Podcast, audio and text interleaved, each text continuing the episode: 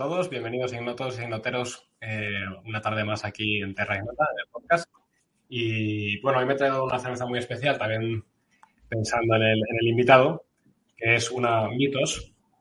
Es una cerveza griega. No sé si habéis probado alguno, la cerveza griega alguna vez, pero bueno, la Mitos, la griega, 4,7 eh, tiene de volumen y no dice qué tipo de cerveza es, lo único que pone es Hellenic Beer, es decir, eh, cerveza helénica. Eh, no sé muy bien tal será. No tiene pinta de ser una Pils, por pero sigue diciendo. Y, bueno, me ha hecho gracia el nombre cuando la he visto en la tienda, porque he pensado que siempre el límite entre el mito y la historia me parece uno de los temas apasionantes de la historia y puede ser una cosa que tratemos durante el podcast. Así que por eso me he traído esta. Getro, ¿tú, ¿tú qué te traes?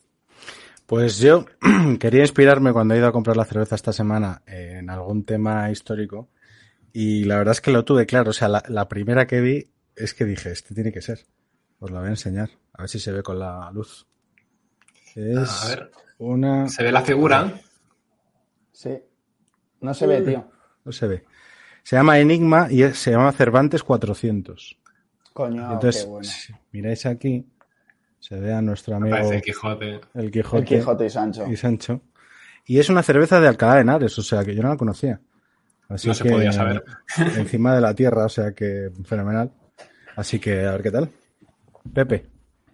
Pues yo, señores, también queriendo inspirarme en algo así más, más del tipo histórico, me he traído una Cornet. Eh, aparece aquí un caballero teutón. Yo diría que es un caballero. Bueno, no llega a ser del todo teutón, aunque por la armadura parece un caballero teutón. Y es una cerveza tipo él, belga, bien, de un supuesto noble belga que Theodore Cornet, que tenía un gran castillo y decía hacer una cerveza bastante fuerte para agasajar a sus invitados especiales. Y hoy como tenemos un invitado especial, pues aquí nos la vamos a tomar. Javi, ¿tú qué tienes? Pues yo hoy, eh, bueno, traigo dos cositas. Eh, la primera es trampa, porque ya, ya ha estado en esta santa casa, ya ha estado esta cerveza, pero es que viniendo José Carlos no podía no traerla. Es la birra cardeña, que ya la traje aquí, si recordáis, es del monasterio de San Pedro de Cardeña, en Burgos, el cual no me extrañaría nada que José Carlos conozca mejor que yo. Es una cerveza trapense que hacen los monjes del monasterio y ya lo conté aquí, pero bueno, lo voy a repetir. La particularidad es que en ese monasterio estuvieron recluidas Doña María y Doña Cristina, hijas del Cid Campeador, cuyos nombres siempre apócrifamente se dice que eran Elvira y Sol, pero históricamente se llaman María y Cristina, y además es donde está enterrado Babieca, el caballo del Cid. Entonces, bueno, ya conté esta historia en el podcast, ya la traje, pero es que viniendo José Carlos no podía por menos que traerla. Y luego me he traído una segunda cerveza, que esto ya es un guiño mío personal, eh, también a nuestro invitado, y es una cerveza negra que trae una cruz eh, irlandesa, una cruz céltica, eh, dibujada desde el Carrefour, no, no, tiene mucha historia, pero la he traído porque para negra, las... pone arriba negra pone negra y es del Carrefa y ya está, no, tiene más historia. Pero me hace mucha gracia por el tema irlandés porque José Carlos, una de las mejores anécdotas que he escuchado en su podcast es cuando estaba en un bar irlandés y sonó el himno inglés. Eh, es una historia que no voy a contar, bueno, si quiere José Carlos que la cuente la hora, pero yo no la voy a contar para que le, eh, escuchéis el podcast de eh, nuestra vieja amiga Irlanda de Memorias de un Tambor. Y bueno, con esto dicho, voy a presentar evidentemente a José Carlos. José Carlos es el eh, director, locutor, creador, fundador y bueno, todos los or posibles de el que para mí, creo que lo hemos dicho ya en Twitter, es el mejor podcast de historia en español sin ninguna duda, que es Memorias de un tambor. Eh, bueno, la media de oyentes no sé si es como 200.000 por episodio, pero es que ya los números se me van totalmente de las manos. Y bueno, ya ha tenido una inmensísima generosidad viniendo hoy a echar una cervecita con nosotros, a compartir este rato. Y bueno, insisto, con los números que él maneja y con los números que manejamos nosotros, creo que es, es bastante de agradecer que haya tenido la diferencia. Así que bueno, José Carlos, te dejo el micro y bienvenido. Pues nada, hola familia, ¿cómo estáis todos? Eh, no me podía morir yo sin asistir a un botellón, por lo que veo, está muy bien. yo vengo aquí. Has venido a la casa especial para esto. Claro, claro, es, joder, está fenómeno. Yo tengo aquí una cerveza sin alcohol 00 de día, es que es con lo que he podido arrastrar hasta la mesa y, nada y poco más, pero os tenía que hacer, os tenía que acompañar con algo con algo en condiciones. Bueno, nada, muchas gracias por la invitación vuestra, de verdad, no para nada para nada me ha supuesto ningún esfuerzo, ni, ningún, os hago ningún favor, ni nada por el estilo, que de verdad que me apetece mucho colaborar con, con programas y con foros en los que, bueno, en los que yo tenga, has comentado antes de empezar, cierta seguridad en lo que los contenidos no se van a tergiversar ni que, ¿sabes? Ni que voy a, pues ya tiene un par de experiencias que no me han gustado, entonces, pues bueno, pues procuro un poco elegir los lugares donde voy, y, pero no es porque no quiera ir, sino simplemente porque, digo, prefiero evitar eh, rollos. Así que nada, yo encantado, vamos a pasar aquí como otros una tarde, en charlar de lo que os apetezca y, y nada, pues eh, dispuesto a escuchar vuestras preguntas y, ya eso, que bebéis la cerveza conmigo. Yo la digo, la de sin alcohol es la que me suelo tomar para no decir eh, tonterías de los podcasts. y nada, y es lo que hay. Así que cuando queráis, eh, aquí me tenéis. Joder, José Carlos, qué honor, macho, lo que acabas de decir, además, por toda la atención. O sea, ha sido un honor tenerte aquí, de verdad, ¿eh? y esa dedicación. Javi, ¿qué era el primer punto que teníamos hoy para comentar? Sí, yo, yo creo que bueno, es un poco cliché y además los que, los que lleven tiempo escuchando a José Carlos eh, habrán escuchado, por supuesto, su programa Así es Memorias de un Tambor, que explica un poco la intrahistoria del podcast y bueno, cómo empezó y tal, pero es, pregunta obligada. José Carlos, ¿qué te lleva, qué lleva una persona, eh, bueno, que tiene otro trabajo, que tiene otras ocupaciones, que, que no se dedica a la historia, a de repente coger un micrófono, coger un ordenador y ponerse a contar historia de España eh, para todo el mundo. Y que eso, hacerlo invirtiendo muchas horas. Creo que dices en un programa la cifra de que aproximadamente calculas que cada hora de grabación son, o sea, cada hora de, podcast que yo escucho en mi casa son unas 10, 20 horas de trabajo detrás, de lectura, de investigación, de grabaciones que cortas y pegas y demás. Entonces, ¿qué lleva a una persona que tiene millones de cosas que hacer, familia, trabajo, etcétera, a plantarse delante de un micro y ponerse a contarle a la gente lo que él considera importante y en este caso historia de España? Pues mira, todo empezó con hace ya, pues yo creo que fue el 2005, no recuerdo, más o menos. Hice una, bueno, creé una editorial de, de obras de historia de España, eran, bueno, unas, bueno, eh, total, que es una cosa, bueno, por afición, por, por pues, pasar el tiempo, por la inquietud, por, bueno, por hacer cosas y divulgar la historia. Entonces, a raíz de aquella editorial, que fue, bueno, muy, muy, bueno, una cosa que fue modesta totalmente, pero me dio me dio a conocer gente, bueno, pues, eh, mira, concretamente a una emisora de radio, eh, escritores, eso que, no sé, pues contactando para buscar información para los libros, y aquello derivó en iba a hacer una obra sobre las navas, de Tolosa, y entonces, eh, bueno, pues resulta que mm, para documentarme sobre la batalla, pues hice un viaje a Jaén. Entonces, contacté con gente allí de la, de las, de la zona, gente experta en la batalla, y eh, pues nada, pues ir ahí para allá con mi mujer o con mis hijos o con quien fuera, ¿no? Con conocidos para dar ahí, pasar un fin de semana o pasar un día. Total, que empezó a apuntarse gente, aquello se fue de un poco de, mano. Entonces, bueno, pues cogemos, cogemos una furgoneta y tal, vamos para allá, eh, venga, se apunta más gente, la furgoneta se llena y ya pasamos a un, a un autocar o un microbús, y, llevamos muchos, para el caso de no conducir, ir cómodos para allá. Total, que aquello se va de las manos, se apunta demasiada gente de, los, de mi entorno y pasamos a un autocar de 50 plazas. Claro, ahí no, no, éramos tantos como para cubrir el autocar, con lo cual tiene una amiguete, una mesa de radio que digo, oye, ¿por qué no decimos esto de la radio y tal? Pues le ocurrió decirlo y fuimos, al final fuimos a la nave de Tolosa cuatro autocares. Cuatro autocares. Bueno, a eso, fíjate tú la historia, cómo, cómo empieza. Bueno, ahí arranca esa película. Entonces, a raíz de entonces, de aquella, de aquella que se convirtió en una excursión, ¿qué ocurre? Pues que, eh, bueno, pues que la, ahí conozco mm, gente, tal, la gente se anima, hace otra, eh, cuando acaba el viaje lo típico otra, otra, otra, como, como Rafael, y bueno, y entonces pues me animé a hacer otra. Ah, bueno, ahí se creó un grupo de excursiones que, bueno, que, que lo regentaba yo, y ahí a raíz de esas excursiones conozco a Goyo, a Goyo, a Goyis, el del podcast Istocast se apuntó una de las excursiones, y la verdad es que no me acuerdo ni cómo, cómo le conocí. Sí, le conocí eh, también indagando sobre el tema de Blas de, Blas de Lezo, pero aquello, fue, aquello abrió, la, abrió el melón de esta, de esta película. Entonces, eh, contacté con, con Goyo y en una de las cenas que hacíamos del grupo, que yo sé, se, hizo un grupo de amigos eh, alucinante, o sea, lo pasamos, tuvimos años viajando por ahí en plan amiguetes, y en una de las cenas que hacíamos todos los fines de año, quedabas en un hotel, a, bueno, hay una cena de todos los, los del grupo, ponemos unos vídeos, hacíamos, me lo pasamos muy bien, pues se acercó Goyo y me dijo, oye, José Carlos, dice, voy a empezar a hacer un, voy a hacer un eh, podcast. Y yo, ¿cómo? De podcast, que es eso? ¿Cómo? Repite, ¿verdad? Sí, unas grabaciones se cuelgan en internet y la gente las descarga. Y yo, mm, pues vale. Yo que estoy dispuesto a hablar de historia hasta en Radio Taxi, pues, pues dije, estupendo, o sea, me apunto un bombardeo. Y ahí empezó la historia, porque con Goyo eh, comencé a grabar con ellos, con, con Istocast, y ahí conocí el mundo del podcasting aquí.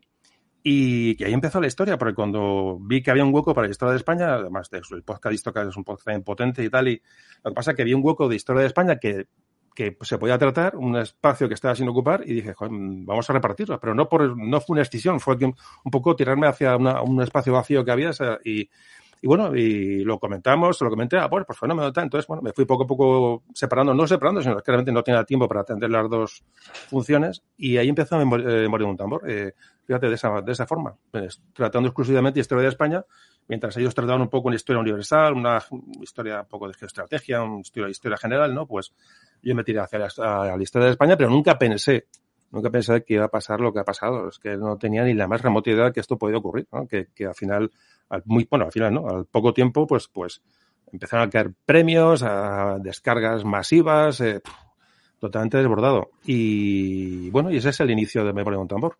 Y, en ese sentido, perdona, no, no, Petro, por favor.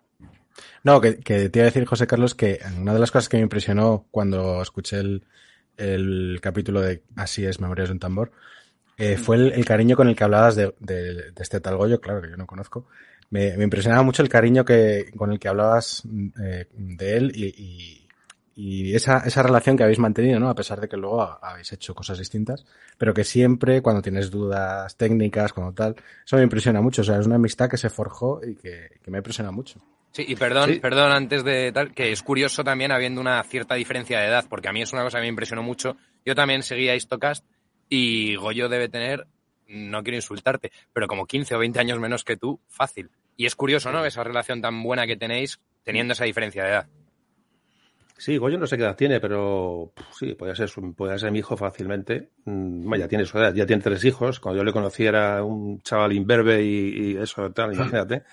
Y, pero con mucha ilusión y además le pone mucha, mucho entusiasmo en lo que hace, es muy, muy vital, muy, muy, es muy intenso y ¿eh? me gusta ese tipo de gente. Y, y nada, además, coincide. Ya digo, las edades, ¿sabes qué pasa? Que yo creo que las edades se van diluyendo poco a poco. Yo ahora mismo tengo 50 y muchos, pero realmente eh, yo no me veo, pero no es el tópico de que no me veo lejos de la no, siempre me veo lejos en ciertas cosas, sí. Yo con mis hijos, evidentemente, ya veo una distancia y, y, unas capacidades y evidentemente la edad no, no, no perdona, o no es que no perdone, evidentemente puedo hacer ver la vida de otra forma, pero sí es verdad que yo no me veo para nada como yo veía a mi abuelo. Yo mi abuelo le veía, fíjate, con ya no menos con mi edad, un poquito más ya, evidentemente, pero yo le veía ya con unas rutinas de vida muy, muy, no sé, muy centradas, su, su, todo muy, una vida muy cerrada, muy, muy rutinaria.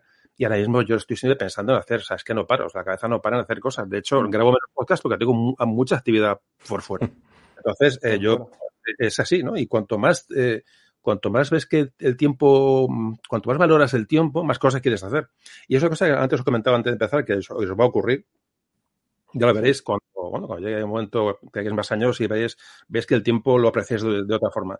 Lo que pasa es que, es que, ya digo, el caso de, de Goyo, como mucho como vosotros, es decir, no tengo ningún problema en relacionarme con gente de más edad, de menos edad, no tengo ningún problema. Yo creo que la edad ha quedado un poquito, se ha diluido. Yo pienso que en una sociedad mucho más gente con otra, otra preparación, es sociedad de información, estamos, está, no sé, tenemos otra, otra percepción del mundo. Yo creo que eso ha ayudado a, a anular un poco las diferencias de edad de, a todos los niveles. Es un poco la idea, la idea que yo tengo. Y de hecho ya me veis que, que bueno, bueno, Dime, dime. Tenemos, tenemos, un podcast, de hecho, que hablamos de la amistad. Vosotros contadme, con, me tenéis que cortar, de... porque yo como me dejéis hablar, os ah, no, rollo, o sea... Carlos. De hecho, iba a decir que teníamos un podcast, de hecho hablamos de la amistad intergeneracional y comentamos varias cosas de estas, pero el tema de las excursiones que, que dices que as, esas excursiones históricas que a veces cuentas también en los, los podcasts que tienes, eh, que te he escuchado varias veces decir, hablar, que le interés que además hay en conocer a todos esos oyentes, gente que tienes en el canal que te gustaría, que a veces por los medios técnicos del Facebook, no sé qué tal, pues no lo llegas a hacer, pero hay esa buena voluntad o esas ganas, ese deseo de conocer a toda esa gente que, que está ahí trabajando contigo en el fondo, que forma parte de ese canal. A nosotros nos pasa algo parecido con mucha gente. Eso es una, es una aventura que Javi lo suele decir muy bien, ¿no? Lo importante donde no es las tierras que descubrimos, ¿no? Sino la gente que encontramos por el camino en Terra Ignota. Y no sé cómo, tú has hablado de Goyo, pero seguro que has encontrado un montón de gente que te aporta un montón y que ha estado ahí y que es muy enriquecedor, ¿no? No sé si podías dar un poco de, hablar un poco de este tema. Sí, sí, sin duda. Mira, las, ¿sabes qué pasa? Cuando tú ya tienes un bagaje de la vida, digamos, eh, de experiencia y tal, realmente los amigos que te vienen a última hora o a estos momentos son los que tú eliges. Es decir, ya eres, ya filtras mucho, ya. Y, pero es que eso pasa en esos amigos hacia ti. Es decir, ya eh, esas, sí, te quedan unos pozos de gente de, bueno, de, estudios y de, bueno, de, épocas anteriores, pero esa gente, digamos, bueno, te compartes con ellos un poco, bueno, pues la, los recuerdos, el pasado, eh, experiencias, pero realmente los amigos que tú eliges ahora mismo son probablemente los mejores, porque es gente que, que no sé, es como que, que, hay un imán que te atrae unos a otros, ¿no? Y ahora yo tengo muy buenos amigos que empecé a hacer a partir de esta famosa editorial. Tengo varios amigos que son realmente, que probablemente los mejores y, han, y son de esta última parte de mi vida, ¿no? O sea, porque, bueno, y es por eso, porque tenemos mm, pues una, forma de ver la vida tan parecida que es como si nos conociéramos de toda la vida, ¿no? Y es verdad que, que la amistad que se forja a estas alturas yo pienso que es mayor. Y en cuanto a lo que es el, los podcasts, bueno, ni te cuento, o sea, eh, no sé, la sensación con la gente, los correos que me llegan, la... Es que y el otro día me, llegó, me llegó un correo, bueno, simplemente un correo que me hablaba de, era una mujer, una chica, no sé qué edad, no, ya digo, ya la edad, ni, ni, la miro la edad, pero me hablaba de, me hacía un resumen del podcast que hice del, del Camino de Santiago y os juro que me quedé alucinado, es decir, o sea, ¿cómo es posible que que, que, tenga esa percepción de después de un audio eh, sobre mí, es decir, sobre y sobre el interés. O sea, no sé, fue un, me quedé leyendo aquel, aquel eh, muchos correos me llegan, ¿eh? y correos a veces emocionantes. Hay correos que se me acabó y, y, y tengo que, que, respirar hondo porque son correos súper emocionantes de gente que te llega, que le llegas, pues eso, de esta forma que yo nunca pensé que iba a llegar a la gente y me hace, pues eso, es lo que me hace feliz. Realmente eso me hace, lo que me hace feliz. No que vaya por la calle me saluden y que, hombre, sí, está bien que las excursiones, por ejemplo, esos viajes que hacíamos, pues está muy bien que la gente te, te pregunte. Yo entiendo que haya cierta eh, curiosidad en, un poco, bueno, pues en saludar, en, en, en, enseguida, en los viajes se diluyen enseguida, porque yo soy una persona que, evidentemente, pues voy a divertirme, no, no busco otra cosa. Pero en cuanto a la percepción, ya digo, al, al todo el feedback que me llega de los, de los audios, eh, os, os, quedaréis absolutamente asombrados de los audios, de, los correos que me llegan y las y los y las confesiones a veces de gente que, que no sé, es, es increíble. Eh, como, claro, es que sin querer se ha creado ahí un, un ambiente de, de no, entre el que habla y el que escucha, con una fuerza tan, tan, tan enorme que yo a veces no soy consciente de lo que hago o digo. Entonces procuro tener cuidado eh, bueno, la digo, en, en, bueno, a veces en no decir nada que pueda herir a nadie y no ser políticamente correcto, que va, yo, pues, eso me da exactamente igual, como podéis imaginar, a la altura de Mili, me da exactamente igual, ¿no? Pero yo creo que no. Pero, claro, no, me, pero eh, procuro no, no decir barrabasadas y tengo cuidado con lo que digo y cuidar un poco el lenguaje y tal, pero no pongo especial cuidado nada. Lo que se pongo especial cuidado es poco en no herir sentimientos de nadie y, e intentar hablar para la mayor cantidad de gente posible. Eso es difícil porque el, el espectro de personas que escuchan Me un tambor es tan enorme de, de, todos los niveles, de edades, de, de, capacidad, ya digo, de preparación cultural, de nivel económico, de nivel social, de incluso de, de una parte al lado, de una punta al lado de España, es decir, y, bueno, y la cantidad de gente que me escucha en, en, en Hispanoamérica, ya no solamente españoles allí, sino gente que le interesa la historia de España, que se la han, se la han ocultado, se la han, bueno, no se la han enseñado, y, los, y ya digo que es que hablas para tanta gente y para gente tan diferente que es a veces complicado. ¿Qué es lo que hago? Pues tirar para adelante y tampoco pensámoslo mucho. Yo pienso que es un poco secreto. Porque si intentas organizar esto lo digo, esto no, esto sí, al final la acabas liando, entonces es mejor ser un poco tú mismo y hablar y hablar más sobre lo que se te va ocurriendo, pero a veces impone, ¿eh? impone porque es que es mucha gente la que te escucha, ¿eh? muchísima gente. Sí, además, yo no, yo no sé cómo lo verás tú, pero claro, yo creo que es la fuerza de la voz, ¿no? Me parece que decía antes Sergio o alguno de los comentarios de qué voz tan familiar, ¿no? Y me parece que también lo decía Javi justo antes de entrar al directo, que decía, claro, me hace mucha gracia porque te oigo ahora contestándome, pero es la voz que escucho en mis trayectos al trabajo, que escucho en... Antes, antes de, de dormir muchas veces. Claro. Es que eso es una cosa muy íntima, tío. Justo, entonces la, la, voz, o sea, no la voz, eh, igual que la voz de un padre que te cuenta un cuento cuando eres pequeño o de un amigo que te habla y que ahora con los medios técnicos, pues efectivamente, o sea, tú formas parte de la vida de muchos de nosotros. No, de hecho, de y... hecho, yo estoy contribuyendo al descenso de la, de la natalidad en España, eso es lo que no os quepa duda. O sea, Eso de ocupar a la gente por las noches. Javi, lo acaba de decir Javi, te estás entrometiendo en un momento muy íntimo. O sea... Por eso digo, ya, me lo han hecho, en cara, no pensáis, que aquí no hay sí, manera, sí, tal, y bueno, pues, pues, es lo que El nivel de divorcios está, está, subiendo por memorias de un tambor. No, pero mira, José Carlos, yo perdona, con, con, lo último que has dicho de acercar la historia al mayor número de gente posible, no, por favor, eso lo voy a omitir. que mi mujer está escuchando, ¿vale? Javi, Javi va a decir que... No, no, no, no, no, perdón. No, yo voy a, voy a contar una cosa sobre un punto anterior que has comentado de la cantidad de gente que te escucha y sobre lo que ha dicho Getro también. De. Bueno, básicamente, yo voy a contar un segundo cómo te conocí porque me parece que también es bastante representativo. Que hay una cosa que tú dices siempre en tus podcasts de, bueno, y decirle a vuestros amigos que lo escuchen, no sé qué, pero no lo dices con la soberbia de que me escuchen a mí, que se suscriban al podcast y que yo gane perras, que luego hablaremos de eso porque es muy interesante cómo no monetizas. Pero bueno, eso para después. Eh, tú siempre hablas eso de decirle a los amigos y tal. Yo te conocí eh, porque en una boda, un tío al que acababa de conocer me dijo, ah, no sé qué, ¿y te gustan los podcasts? Sí, sí, me encanta. Pues tienes que escuchar Memorias de un tambor. yo me quedé loco, en plan, este tío no me conoce de nada, ¿por qué me está vendiendo? los dos y normal. Pero yo no entendía por qué me estaba vendiendo esta película, ¿no? Y yo, bueno, pues nada, tal. Y la verdad es que, te voy a ser honesto, no le hice ni caso. Y luego en otra boda, seis meses después, otro notas, que no conozco de nada, me coge el tío, el novio de una muy amiga mía, y me dicen notas, tienes que escuchar Memorias de un tambor, no sé qué tal, te va a encantar. Y yo, pero ¿qué pasa? ¿A la gente le pagan por decir esto? Luego lo empecé a escuchar y luego resulta que yo me he vuelto también proselitista y yo ahora voy a todo el mundo vendiéndole Memorias de un tambor. Es una especie de estafa piramidal, pero donde nadie gana nada, salvo conocimientos, ¿no? Es muy curioso como tú siempre lo pides, y la verdad es que dan ganas de hacerlo porque dices, joder, es que esto se tiene que conocer, esto es importante que la gente lo escuche. Y eso, lo que lo transmites tú muy bien, la verdad es que a los proselitistas como yo y a los prosélitos eh, novatos, la verdad es que nos convence y lo acabamos haciendo, ¿no? Y ahí en tronco con la pregunta que te quería hacer a este hilo, y es, em, eso es porque yo entiendo que tú ves un propósito en lo que estás haciendo, ves un propósito en el podcast, pero en el de Así es Memorias de un Tambor dices una cosa que yo la verdad es que me sorprendió muchísimo porque creo que a nadie que le guste la historia o a nadie que enseñe historia o que hable de historia se lo he oído jamás. Y dices, a mí eso de aprender la historia para no repetir los errores del pasado me parece un cliché o algo así, dices, eh, absurdo Entonces, ese no es tu propósito claramente porque crees que por aprender la historia no vamos a dejar de repetir errores o algo así manifestabas, pero claramente tienes un propósito porque pides a la gente que seamos proselitistas. Entonces, ¿cuál es un poco tu propósito al enseñar historia? ¿O, por qué tanta importancia, tanto tiempo dedicado, tantas horas invertidas, dinero probablemente que hayas tenido que adelantar más de una vez eh, para enseñar historia a la gente?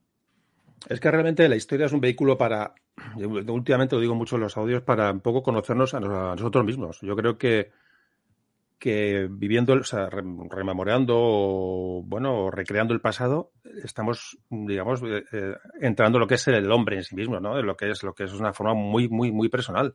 Y la historia es un vehículo. ¿Y qué pasa? Que en España tenemos una historia tan rica, tan rica, tan enorme, tan vasta, que, que tirarla por la... digamos que es un vehículo que lo tenemos ahí para utilizarlo. Es una herramienta tan potente para que la gente un poco conozca su historia y se conozca a sí mismo realmente y conozca de dónde viene donde viene su, su bueno, pues su, sus fundamentos como, como, como ser humano. Realmente es, parece que me pongo un poco filosófico, un poco intenso, pero es que realmente lo veo, lo veo así. Y para mí la historia es una, es una herramienta potentísima. Y de hecho, yo en los podcasts hablo de todo, pero generalmente, primero, rescata la historia de una sociedad que, que la tiene olvidada, para empezar, y luego incido mucho en las, en las, eh, bueno, en, en, las sensaciones, en las experiencias de esa gente que estuvo antes, antes que nosotros, que eran igual que nosotros, pero con otros medios, otras épocas, otras maneras de pensar y, y de percibir la vida, pero que nos tenemos que igualar a ellos. Es un poco lo que a mí me gusta contar en los, los podcasts. Y claro, si aprovechamos y conocemos nuestra historia, pues es una maravilla, una historia que nos debe de unir a todos, porque, pero no como nación y yo sí algo que, que detesto es el, el nacionalismo de cualquier tipo, ¿no? Pero sí realmente como sociedad tenemos que estar orgullosos de lo que hicieron nuestros antepasados porque realmente hemos heredado su, su huella, su... Eso no se puede dejar ahí en la, a un lado. Eso hay que recuperarlo como sea, pero siempre con el fin de conocernos a nosotros mismos, de, de, de bueno, de que cada, cada persona interiorice eh, estos podcasts, estos conocimientos y llegue a la conclusión de que al final somos la misma la misma porquería, ¿no? La misma insignificancia en, la, en, el, en el universo y en la historia de la humanidad. Y es así, ¿no? Que no nos creamos mejores que porque, porque alguien pensaba, yo sé, que existían brujas o que la Tierra, eh, eh, que la Tierra era, no, era, no era redonda. Me da igual, o sea, no podemos vernos por encima de nadie, simplemente analizar la historia, mm, conocer a aquella gente, intentar ponernos en los, en los zapatos de aquella gente y desde esa, desde esa base pues crecer nosotros mismos. Ese es el fundamento de Amor y un tambor. Y ya digo que para nada, dice, bueno, el, que no conoce su historia está condenado a repetirla. Pues eso ya digo, no me, bueno, bien, es una frase bonita, pero ahí se queda la frase. El hombre es hombre, el hombre se rige por, por eso, por sexo, poder y dinero, esos son los, los vehículos que mueve al hombre, que el hombre es hombre, y de ahí no lo van a sacar. Entonces da igual que, da igual que no lo digan y que lo, lo repitamos. Ahí, ahí tenéis nuestra historia de España tan reciente, la tristísima historia de España reciente, ahí tenéis con qué, con qué, de qué forma tan, absolutamente irresponsable se sigue manejando ciertos términos. da igual, volveremos siempre a lo mismo, pero es que somos así.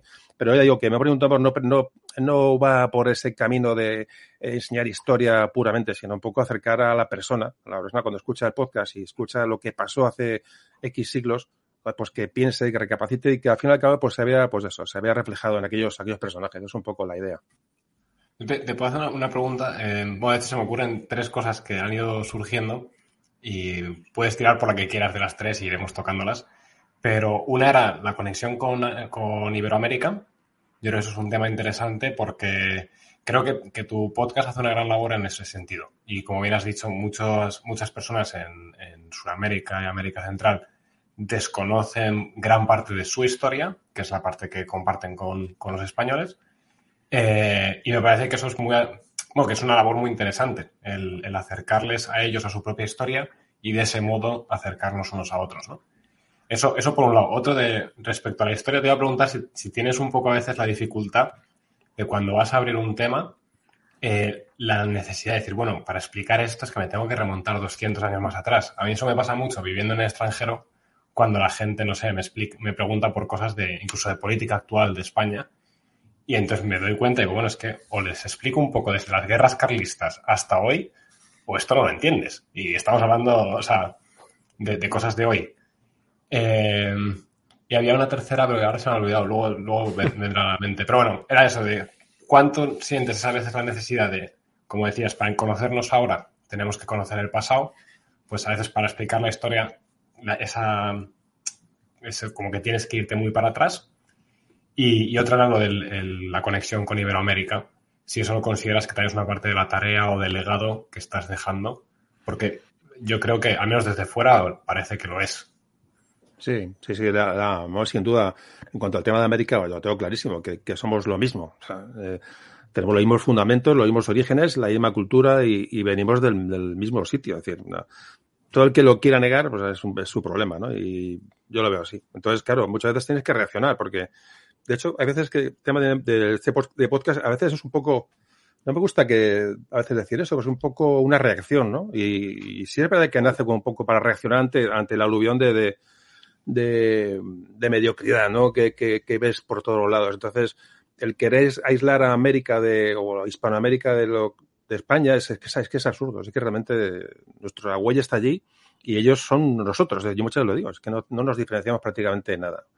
Y, y, la historia es muy común. Es decir, yo creo que una persona da igual su raza, es decir, la, la, la historia de un ecuatoriano que cojas al azar su historia es España, su historia debería conocer al Cid, igual Cid, bueno, he dicho a Cid, un personaje que no interesa en absoluto, pero bueno, a, cualquier, eh, me da igual, el origen de España, la España romana, los fenicios, le afecta a ese, a ese ecuatoriano, aunque parezca, aunque sus orígenes sean diferentes, claro que le afecta, porque al final está, ha vivido una cultura y le ha llegado una religión, le ha llegado una serie de hechos a su vida, sin que no han sido elegidos, evidentemente, pero que si le si le damos estas, estas herramientas para conocerlas, también le va a hacer más rico y, le va a hacer más libre y le va a hacer mejor, sobre todo más, más, con menos complejos, ¿no? Porque realmente, y se trata de compartir sin ningún tipo de problema con cualquier hispanohablante. Y es que me parece tan básico, pero muy básico. Ahora tenemos las corrientes al revés.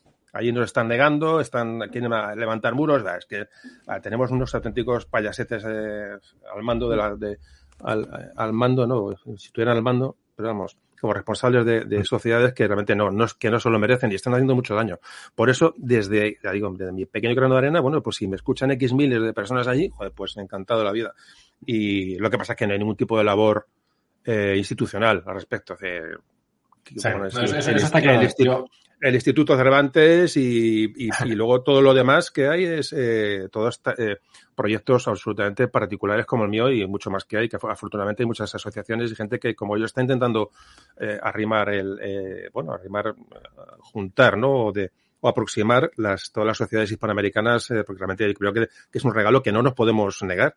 Y en cuanto a lo que decías de las introducciones, claro, es que es complicado, por eso yo hago mucho hincapié en los podcasts, en, en introducciones más o menos largas, en repetir a veces los conceptos, en siempre eh, aludir a podcasts anteriores para que la gente los escuche, o intento siempre, a veces, eso puede hacer un poco pesado, largo a veces la, la, la charla, pero no, soy consciente de que lo repito y soy consciente de que lo digo, y creo que es fundamental la introducción, es decir, no un tema sin introducción no tiene ningún sentido porque te ves perdido, es como te, te caes en, de repente te encuentras, despiertas después de, de, una, de una amnesia en una calle y dices, ¿dónde estoy?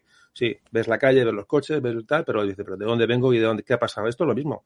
Si no sabes lo que ha pasado antes, no entiendes, no entiendes absolutamente nada. Y es, para mí es fundamental la introducción y ser pesado y, y muy, muy, incidir mucho en ello. Oye, José Carlos, y retomando la pregunta que había dicho Jorge, que se la había quedado y la ha puesto en el chat, ah, eh, sí. ¿Cómo crees que se ha tratado la historia? O sea, y además has dicho al principio que había un nicho de. Tuviste el nicho en el Memorias de Tambor de tratar la historia de España. ¿Cómo crees que hemos tratado los españoles en general la historia de España? Y haciendo colación de lo que ha dicho Jorge, ¿no? Que es una historia de película y además, si podemos olvidarnos de ella, ¿no? Estamos con, o sea, que cuando una civilización posible, se claro. dice No. que Y si puedo- olvida su propia historia, perdón, está condenada a sucumbir, ¿no? Perdón, Sí, la puedo pregunta- matizarlo. La pregunta es, eh, me parece, bueno, pues, eh, está basada en la mía, eh, que cómo teniendo una He historia tan añadido yo rica, cositas, no te preocupes. hablamos tampoco de nuestra propia historia. Y yo lo digo, por ejemplo, sacándola de nueva coalición, pero viviendo aquí en Finlandia, claro, es un país con 100 años de historia como país independiente, es verdad que hay una prehistoria a eso y existe una cultura preexistente, pero, pero al final un país con una historia mucho menos rica, pero todos la conocen, todos la respetan, la estudian, la viven, muy en el día a día incluso. Y sin embargo en España, que tenemos una historia mmm, al menos milenaria, eh, muy rica y con todo tipo de, luces, de sombras, o sea que tenemos de todo. Y, casi como que no la vivimos, o sea, está muy olvidada, ¿no? Eh, no sé, cosas incluso desde la tontería de Pocahontas, pues Pocahontas, la película, está basada en una historia de un español. Y dices, y, y te hace una película en inglés y te la vende como en inglés. O los famosos 300 de, de, de Grecia, de las Termópilas, también tenemos nuestros 300 españoles, etcétera, ¿no? O sea que hay mu muchísimos ejemplos de, de, eventos de la historia española que son muy ricos y que apenas se conocen. Entonces, ¿eso cómo lo ves tú?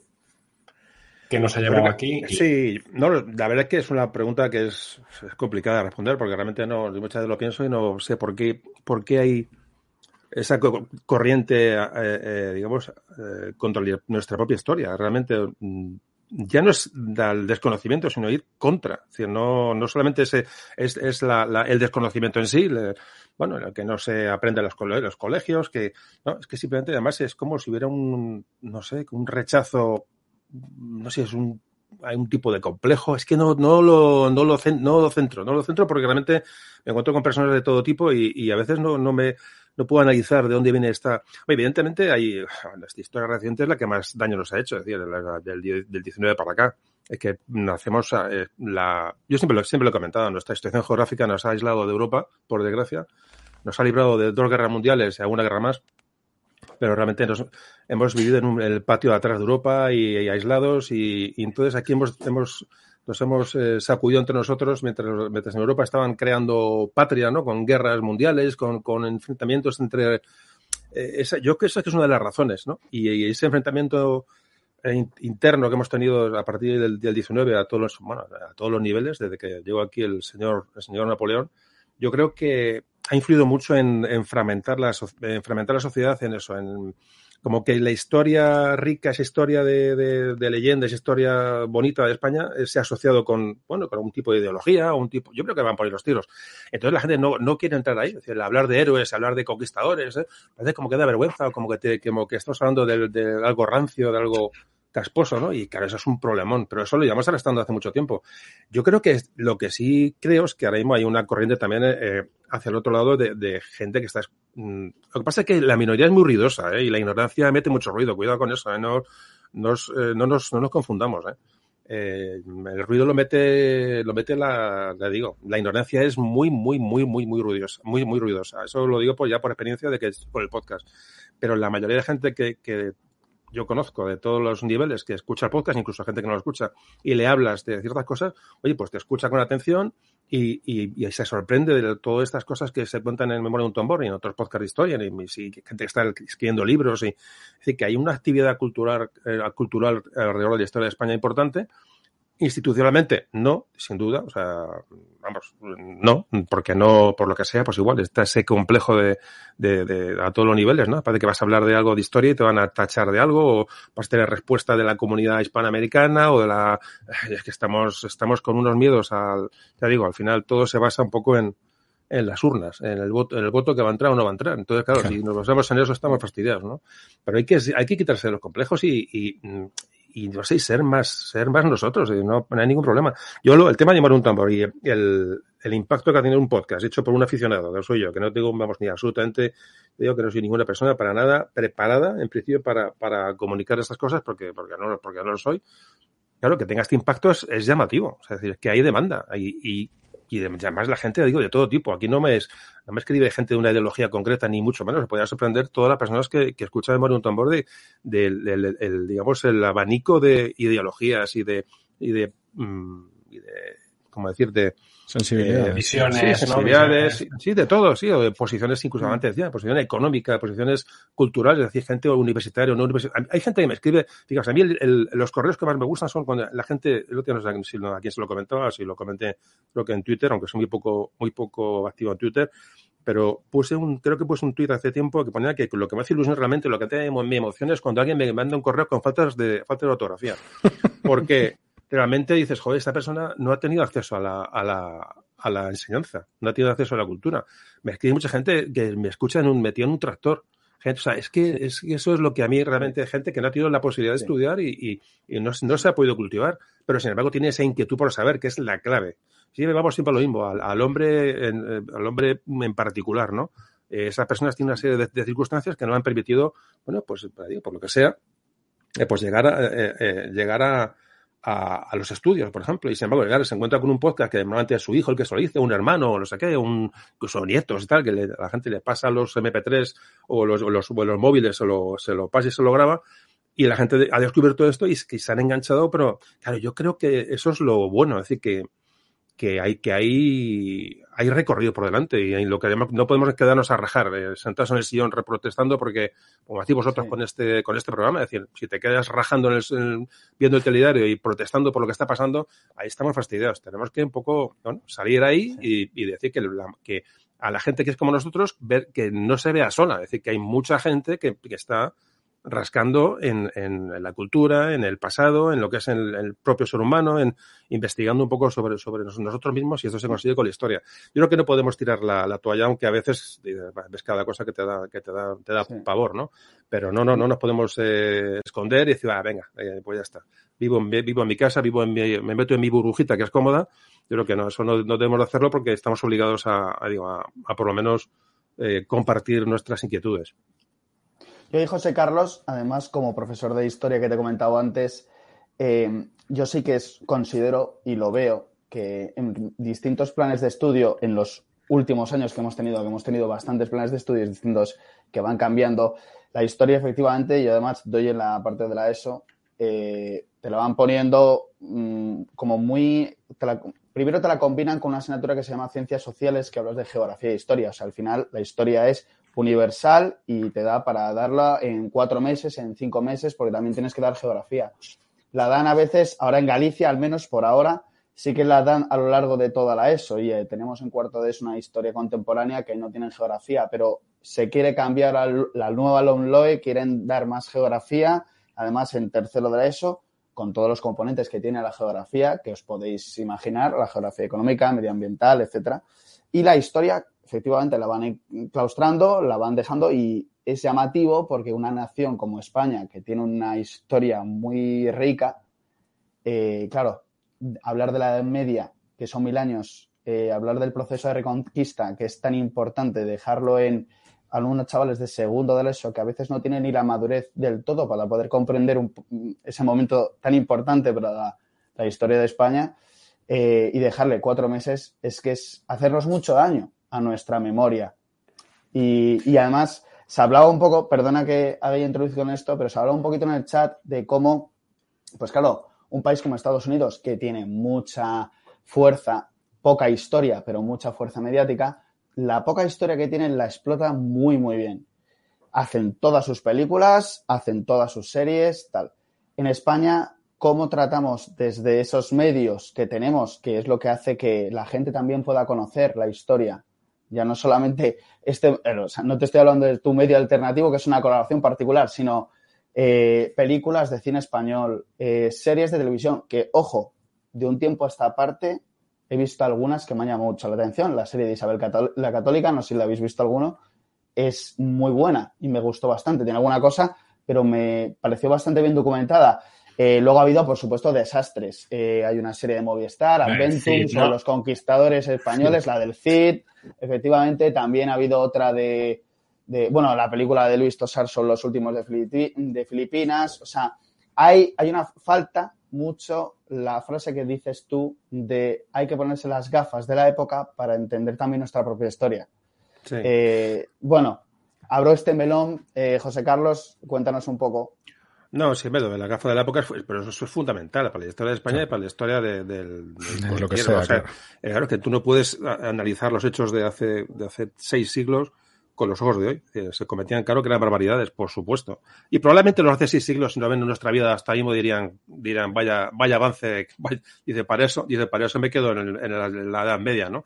Tiene que decir que igual, o sea, no, no podemos compararlos. Hemos, hemos nacido en unas sociedades tan, tan diferentes que tú cuando pones tus valores con, a compararlos con los de cualquier época, me da igual cuál, pero no la de siglos, sino de la de hace 10 años. Es que hace 10 años ha cambiado muchas cosas. Las redes sociales, a, el uso de la tecnología, los móviles, etcétera, etcétera. Es decir, el tipo de, información que nos llega, la, la, la, digo, yo creo que es que es absurdo. Tenemos que verlo. Por eso siempre digo, siempre digo lo mismo. Vamos a meternos en los zapatos de aquella gente y vamos a ver la historia como la veía aquella gente y que nosotros hubiéramos hecho lo mismo que ellos. Tú te vas en un barco y desembarcas en la, eh, de, cualquier puerto del Caribe y tú te vas a meter en la selva y, si ves una India la vas a mirar de una manera concreta y si ves un oro en no sé dónde vas a ir a probar oro como un desquiciado y vamos a ser así. Y si vas en plan, en plan religioso, eres un, eres un, un monje o eres un, eh, del clero, pues vas a ir a, evangelizar porque realmente tú crees realmente que, que o sea, es que era gente que es que es así y eso trasládalo a las pestes, a las enfermedades, a las guerras. Vamos a ver, es que es absurdo eso. Creo que es, bueno, parece una cosa que es clara y parece que es absurda, pero la gente no lo entiende. Y, sigue criticando, es que los conquistadores, es que llevaron, es que hicieron, es que... Bueno, vamos a... Yo creo que estamos consiguiendo un poco ese apartado. Y luego lo que decías de la historia de, de es que es que a nivel institucional es que seguimos, ahí sigue fallando. Yo creo que, que en el momento que, que los que las, las, autoridades empiecen a, a, tratar la historia como algo más importante y una, una asignatura, haremos de, formación humana, no de formación, eh, digamos, eh, para, para crear ciudadanos para crear tendencia y crear ideología. Si la historia se analiza de la manera sencilla, yo pienso que, que es, es, donde vamos a conseguir un poco el punto de equilibrio. Aún así, aún así, aunque hay una, a nivel, a nivel, le digo, institucional, es que me parece, o sea, no es que haya una carencia, es que me parece una vergüenza realmente lo que está pasando. Mira, fijaros últimamente con el tema de anual, el desastre anual, que grabé un podcast de tal. Joder, es que dices, bueno, ocho horitas. sí, dices, bueno, pero es que no, el podcast anual requiere, requiere, es un tema que hay que, hay que escucharlo, hay que, hay que rascar en él, porque realmente es un tema que, que nos identifica mucho realmente estamos muy cerca de aquello, de lo aquello que ocurrió y, y deberíamos de conocerlo y deberíamos de saberlo. Pero, es que a nivel institucional no, no, se ha oído nada. Es que me ha parecido asombroso, pero como esto, como todo. Entonces, a lo que iba, ¿qué es, ¿cuál es la herramienta que tenemos potente que, mm, que tenemos que aprovechar? Es, es, es la, la tecnología. La libertad que nos da Internet, la libertad que nos da los podcasts, la libertad que nos da las redes sociales, la libertad que nos da conocernos y poder exponer estas ideas aquí delante de gente que nos está escuchando y gente que luego lo puede, lo, puede ver después. Es decir, cada uno vamos poniendo, y esto, y esto realmente, si lo vamos expandiendo entre todos, yo pienso que estamos consiguiendo que la gente, mm, ya digo, de cualquier edad y cualquier situación, empiece a, entrar en la historia por una por la puerta que se debe entrar, la historia, para disfrutarla. O sea, para disfrutarla. Y, yo creo eso, perdón, No, te iba a decir que con eso también la gente se queda agradecida. De hecho, iba a meter aquí una cuña que justo nos ha escrito una persona por Twitter diciendo que te demos las gracias en concreto por el podcast del centenario anual. Eh, o sea, que luego la gente, yo eso cuando se lo das, y como decía, los medios digitales ahora lo permiten, eh, también, también lo agradece, ¿no? Y, Claro, es que fijaros que otros, claro, es que es así. Anual ya no solo hay que verlo como, bueno, hay un problema problemas políticos, la sociedad, bueno, la, la, sociedad española era una sociedad bastante, bueno, bastante deprimida en todos los aspectos en aquella época, en momentos muy complicados, pero al margen de eso, decía la gente, es que los políticos, muchos comentarios, la gente es lo fácil, a los políticos son sido los mismos, no, las sociedades, hemos, vamos a ver, no hubiera sido lo, mismo, decir, es que estamos, vamos a ver que los políticos no son extraterrestres, que los hemos puesto nosotros ahí, los hemos votado, o sea, es que la gente habla de los políticos como si, como si hubieran caído metidos en una nave espacial, o sea, eh, coño, es que lo estás votado tú, o sea, vamos a ver, y es lo que hay, y es lo que tenemos, porque realmente es lo que nos merecemos. Dicen, no, yo no me lo merezco, sí te lo mereces en el momento que están ahí. Algo estamos haciendo mal a nivel, a nivel comunidad para que, para que eso esté ocurriendo. y lo que ocurre en anual es lo mismo, es decir, es una lección muy cercana de una auténtica catástrofe. Y la anual, pero al final, ya digo, aparte de eso que se toca, el tema de, la política, el tema de lo que la sociedad española en el momento, que tal, yo sobre todo lo que busco en anual es mm, decir a la persona que está escuchando que vosotros, vosotros cuatro que estéis ahí hablando tal, que vosotros cuatro podéis haber cascado allí eh, eh, perfectamente. Es decir, os, hubiera reclutado, ¿eh? si, vuestros padres, si vuestros padres no hubieran tenido pasta, que es todo igual, o sea, fijaos las condiciones de vida, y hubierais ido para allá y hubierais, os hubierais encontrado allí acribillados en aquellas montañas, ¿no? Es decir, es lo que yo intento trasladar, que la gente se, se, mm, se identifique con las, con las personas, que digamos que se crezca como, como persona. Y, es un poco lo que intento, ya no solamente ya dar lecciones de esto se hizo mal, no, qué va, no, es contar lo que sucedió y que cada uno saque sus propias eh, conclusiones. De hecho, yo muy pocas veces doy opinión o doy puedo sacar una conclusión, pero realmente muchas veces intento no darla para dejar el tema un poco más abierto y que la gente cuando acaba el podcast y se acaba aquello tal, diga, joder, vaya aluvión de, de qué intensidad en cuanto a, a mm, temas eh, íntimos, temas personales, ¿no? Si realmente tú lo sabes, lo sabes leer y lo sabes aprovechar. Esa es un poco la historia que yo creo que a la gente le gusta y, es posible que por ahí vaya el tema de, del auge o del éxito de Morir un Tambor, que sin duda lo tiene. Yo, yo encantado, claro, si encima me lo ocurro y me escucharan cuatro, me lo haría igual para cuatro, ¿eh? Pero si son, mm. si son X miles, pues, pues fenomenal. Pero ya digo, eh, y puede ser que ahí esté la llave del, del éxito en cuanto que yo cuento las cosas a mi manera, no le doy las vueltas, tampoco las pienso mucho, aunque cuesta elaborar los audios, pero sobre todo busco tocar, no la fibra, tampoco, tampoco ni toco fibras ni nada, es que tampoco tengo esa pretensión. Lo que pasa es que, que sí busco un poco que la gente piense, piense y que se, y que se identifique, que se vea y se vea en cada época y que asuma, y que asuma que si hubiera nacido en el siglo 3, en el 8, en el 12 o en el 19 hubiera hecho exactamente lo mismo que hicieron la gente que estuvo allí. Que no somos mejores y somos más listos, somos, somos hombres y, y, mujeres que realmente hubiéramos respondido ante los, ante, respondemos ante diferentes estímulos, pero nada más. Claro, yo también, ah. perdón, es, es, una pequeña reflexión y luego, como entiendo que lo tuyo es una pregunta, lo mío es una reflexión nada más. Eh, con esto que comentas de identificarse y demás y tal, yo hay una cosa que sí que le llevo dando vueltas un tiempo y es que considero que en España, por ejemplo, no hay como un cierto hobby que sí que veo en otros países, por ejemplo, por las genealogías. Es decir, en España poca gente tiene interés en rastrear su árbol genealógico, quiénes fueron sus abuelos, bisabuelos, tatarabuelos, ¿no? Entonces, de alguna manera, la identificación con el personaje histórico eh, siempre es yo podría ser, lo que acabas de decir tú, ¿no? Yo podría, si hubiera nacido en el siglo XVI, haber hecho eso. O yo, si hubiera nacido en tal época, me hubiera ido a pegar tiros anual. Pero en mm. otros países que yo considero que la gente es muy... Javi, espera, sí. Sí, ha caído José Carlos, perdonad un segundito, que antes ha pasado también cuando estábamos online, así que lo solucionará rápidamente. No pasa nada, alguien le está llamando a la puerta. Sí. A mí. Vale. José Carlos, uy, José Carlos. ¿Estás? Sí. Vale, perdón, que se ha caído. No sé qué ha pasado. Bueno. Nada, no, no pasa nada, no te preocupes. Bueno, sí, sí, sí, es lo que ha pasado. Tengo un cable aquí un poco pelado, pero bueno. No pasa nada. Vale, pues perdona, ¿eh? ¿eh? lo, que, lo que estaba comentando yo es eso, que en otros países sí como detecto esa, ese interés por la genealogía, por buscar a los ancestros, por aprender de tu propia familia, ¿no? Y de alguna manera en España la identificación con ese, esa persona del siglo XV es personal. Es yo, si hubiera nacido en el siglo XV, hubiera hecho eso. Pero si a lo mejor aprendiéramos más de nuestras genealogías y de nuestras propias familias, no pensaríamos yo en el siglo XV hubiera hecho, sino, coño, mi tatarabuelo o mi tatarabuelo hizo, literalmente hizo eso. A mí eso me sirvió mucho y, aquí parte de la reflexión es personal. eh, Jorge lo sabrá también, cuando vas a la plaza de Colón, que están los nombres de todos los que fueron con el barco de Colón, hay un tal Miguel de Soria, yo me apellido Soria, y hay un tal Miguel de Soria, que era marino, que fue en las, en las carabelas de Colón. Y es curioso porque nosotros, desde nuestro abuelo, bisabuelo, tatarabuelo, seguimos la genealogía durante unos 100 años y todos los primogénitos de mi familia se llamaban Miguel de Soria y eran marinos. Yo no te digo que hace 500 años el Miguel de Soria que fuera con Colón fuera mi tataratatarabuelo, pero desde luego te sé decir que 100 años atrás había Migueles de Soria marinos que eran familia mía. Y a mí eso la verdad es que sí que de alguna manera me hizo ver no solo con las gafas de la época lo que hubiera hecho yo, sino lo que literalmente hizo un tío como yo, que era mi tataratataratatarabuelo, ¿no? Y de, no sé, bueno, es una reflexión, ¿no? Que a lo mejor no es solo ponerte en la situación de qué hubieras hecho tú, sino pensar que hay gente de la que desciendes que lo hizo. Y que esa gente, coño, tiene tus propios genes, que eso algo, algo será, algo importará. No sé, bueno, eh, quizás es un poco sí, sí, no, eh, demasiado, ¿no? Pero... No, no, pero sí, es otra faceta importante, es decir, lo que, te afecta, lo que te afecta a ti personalmente. Que para mí es una forma de ver la historia diferente de cuanto verla de una forma eh, más, más cerrada, pero es verdad que, que de esa manera tú estás, estás descubriendo eh, porque es humano descubrir, digamos, en tu, a, tu nivel familiar, digamos, cosas que han sucedido en tus antepasados. sin, bueno, sin más, por ejemplo, digamos, una, uno de los temas que en España ha salvado el patrimonio histórico han sido las autonomías.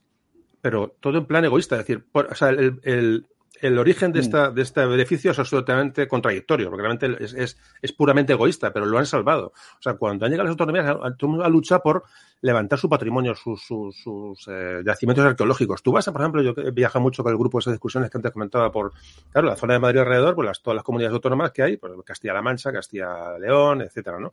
Eh, tú vas, vas a estas zonas y, y hay una red, pasa ahora que luego ya con la crisis aquello se viene un poco abajo, pero hay una red de yacimientos arqueológicos y de parques temáticos o de tal, que es, es alucinante y se han salvado pero digo, pero no porque haya que salvar nada, sino porque hemos dicho, yo sí, yo soy aquí el que más tengo y además voy a, voy a levantar, digamos, de, de, forma un poco egoísta mi, mi, historia. Bueno, pues si ha servido para eso, pues fenomenal. Realmente, pero sí es verdad que cuando uno lo mira, si mira un poco el ombligo, es verdad que, que puede, puede, o sea, aunque lo, el, el, origen de la idea no sea mejor el mejor, pero al final acaba descubriendo y llega, entra en un mundo que le puede sorprender y te puede hacer mejor, claro que sí. O sea, el, el, yo pienso que sí. Y por, por, supuesto el viajar y conocer. Ahora, hay, yo creo que hay un problema. El otro día hablaba, es que no sé dónde lo vi hace, hace tiempo, una, hacía tiempo que vi una estadística, lo que pasa es que se me pasó y no, no logré luego ya retenerla, que hablaba de la, el cambio de la sociedad española en cuanto a, a ¿El turismo o qué? Eh, no, no, turismo, no, el salir fuera. Es decir, la gente como ahora se queda trabajando en su ciudad y no conoce más que su, su eso, su, mm. Su reducto más, más, más más pequeño, es decir, se, pues el gallego se queda en Galicia, el asturiano en Asturias, el madrileño en Madrid, etcétera, ¿no? La gente sale poco, o sea, el intercambio, digamos, de social que había en España hace mejor 30 años, 30, 40 años, no tiene nada que ver con él, pero cuando digo nada que ver es, es abismal, porque la gente no conoce, oye, me acuerdo cuando en mis tiempos la mili, la mili tú entrabas en una la mili y conocías gente de toda España el canario, el andaluz, además los motes eran el, mira, el Murcia, el no sé qué, el otro. O sea, el gente, o sea, sí, sí, sí, sí, el que o sea, entonces ahí, es cuando te diste cuenta de que todos, ¿no? De todo, de cómo claro. es que todos los prejuicios son reales, ¿no? Todos los clichés son reales. ¿no? Hombre, hay clichés, hay clichés. Lo que pasa es que cuando tú lo conoces, conoces a la gente y conoces y, y, y, y tú sales a, trabajar, a trabajar fuera, por ejemplo, a, a estudiar fuera, ¿me he vuelto a caer? No. No, no, no, no, no, no, no, no, no, no, no, no, eso enriquece, es decir, el, el, y ahora claro. mismo estamos en un periodo de recesión de este tema. Es decir, la gente está, digo, pero es lo que lo dice la estadística. O sea, la gente no sale fuera a trabajar. La gente se queda en, su, en sus pensaba, lugares de, de, nacimiento. Sí. Pensaba que ibas a decir lo del turismo, pues eso te, te estaba intentando antes decir, porque lo que yo sí que veo, comparado con mi infancia, que, que no está tan lejos, es cuando yo era pequeño, los veranos y los viajes eran siempre dentro de España. Y es verdad que, bueno, mi padre siempre ha sido muy apasionado de la historia y la verdad es que de pequeño, pues, los cuentos que nos contaba era o el libro de la selva o la historia de Castilla. O sea, era más o menos lo que, lo que se cocía en, en nuestra familia, pero, pero, pero sí que, pues, eh, un viaje familiar era, pues, ir a Alcalá de Henares, ir a Córdoba, ir a, a donde fuera, ¿no? Y íbamos recorriendo España, pero salir fuera de España realmente hasta final, casi 2010, en mi familia no, no, se llevaba y yo creo que las familias que yo veía a mi alrededor tampoco. Y sin embargo, hasta el coronavirus, eh, en los últimos años yo veía que mucha gente, pues que si se iba a Francia, que si iba por ahí, que está muy bien y creo que también amplía mucho miras. pero que a veces la gente puede ser, bueno, en plan de, bueno, he ido a Toscana y es increíble, y dices, bueno, has estado en Huesca porque también es increíble Huesca, si vas. Pero bueno, no sé, sí, esto era como una reflexión. No, pero no, viajar, viajar siempre enriquece, vayas, vayas donde vayas, eso está claro.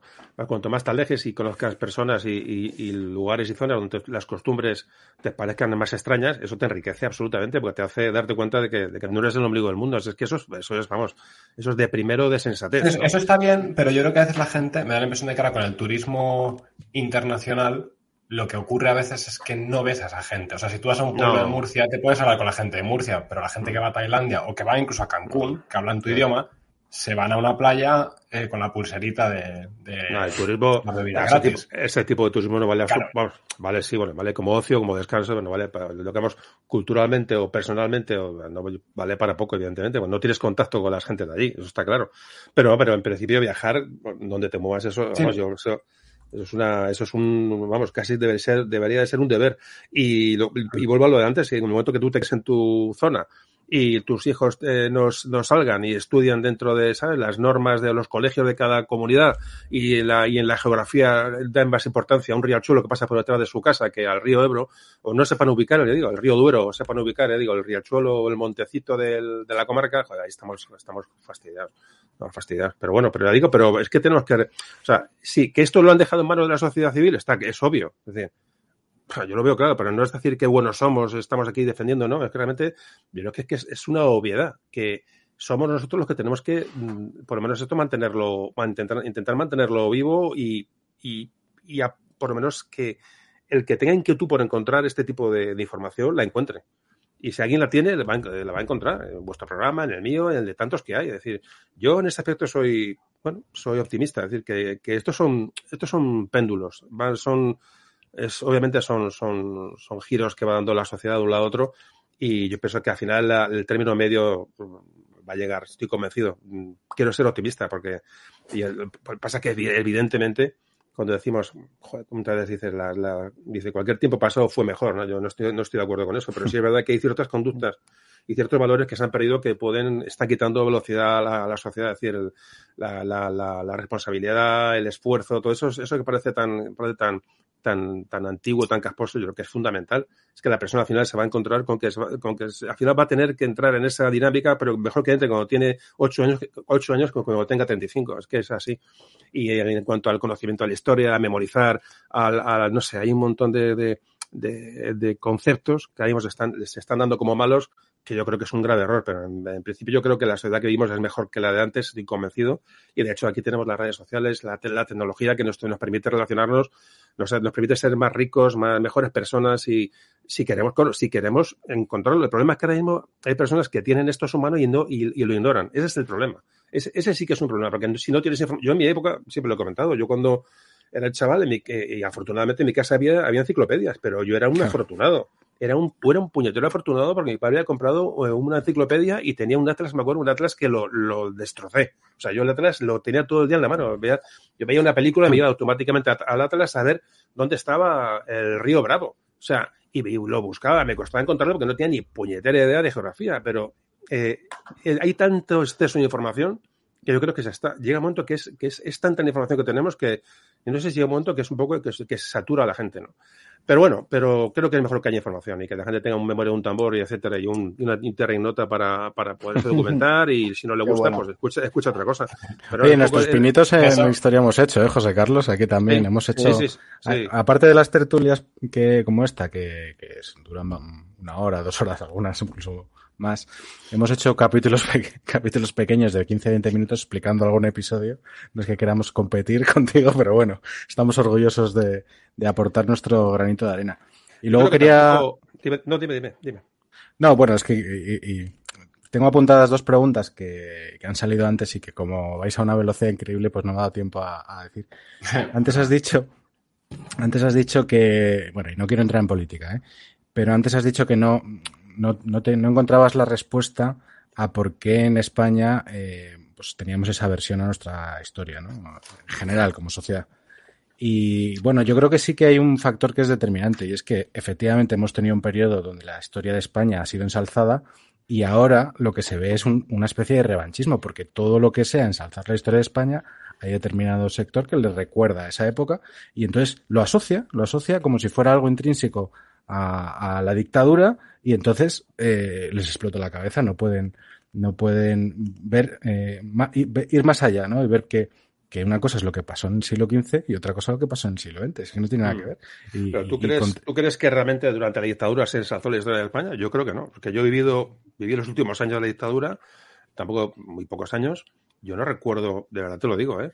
se, se pueden ensalzar conceptos del tema de la guerra civil y tal, vale, sí hubo evidentemente un régimen para lo que estaba hecho, pero lo que es la historia en sí, yo no recuerdo de verdad un énfasis en, en, en, los valores de, de la reconquista de, lo, de, la, de América, ¿qué va? O sea, sí, evidentemente había toques, pero yo que yo estaba en esa escuela y yo es que no claro. lo recuerdo, te lo digo en serio, no, pero, o sea, es que encima, es que encima no, no es verdad. Sí, es verdad que a, nivel, a, nivel, político lo que tú quieras, pero a nivel historia, historia, puramente historia, yo no lo, claro, claro. No, no, no, lo percibí así. Estoy en la misma página que tú, ¿eh? yo, yo creo también lo mismo, pero, pero coincidirás conmigo en que sí que hay gente que lo asocia. No, claro, claro, claro, sí. Para, para hacer política con ello. Eso sí, es una cosa que quería decir. Getro, en eso, Getro, perdón, eh, perdón que se crea un poco aquí de debate, pero es que a mí me da la impresión, siendo muy joven, que, que mucha gente tiene recuerdos de, de esa época basado en lo que han visto después en Cuéntame o lo que han visto después en... Eh, ahí es donde voy, claro, ahí es donde voy. Entonces, aquí de repente todo el mundo en el franquismo, eh, aquí todos los que habían sido falangistas luego habían sufrido un montón bajo el franquismo y todos los que tal. Entonces, a lo que me refiero es que parece que hay como unas memorias basadas en, en Almenábar o como se llama este hombre, Amenábar. Almodóvar eh, y Amenábar. Pero dices, bueno, yo no sé el, yo no he conocido el franquismo, pero lo que veo de la infancia de mis padres o lo que veo de lo que me contaban mis abuelos, joder, pues no, no me. Es muy no diferente, me, claro, es muy diferente. ¿no? Claro. claro. Pero bueno, creo que sí que creo que puede ir por ahí. Y luego no sé si hay un redescubrimiento o un primer redescubrimiento de la leyenda negra dentro de España en los años 80 y entonces una aceptación no crítica de todo eso. Porque claro, pero ¿por qué?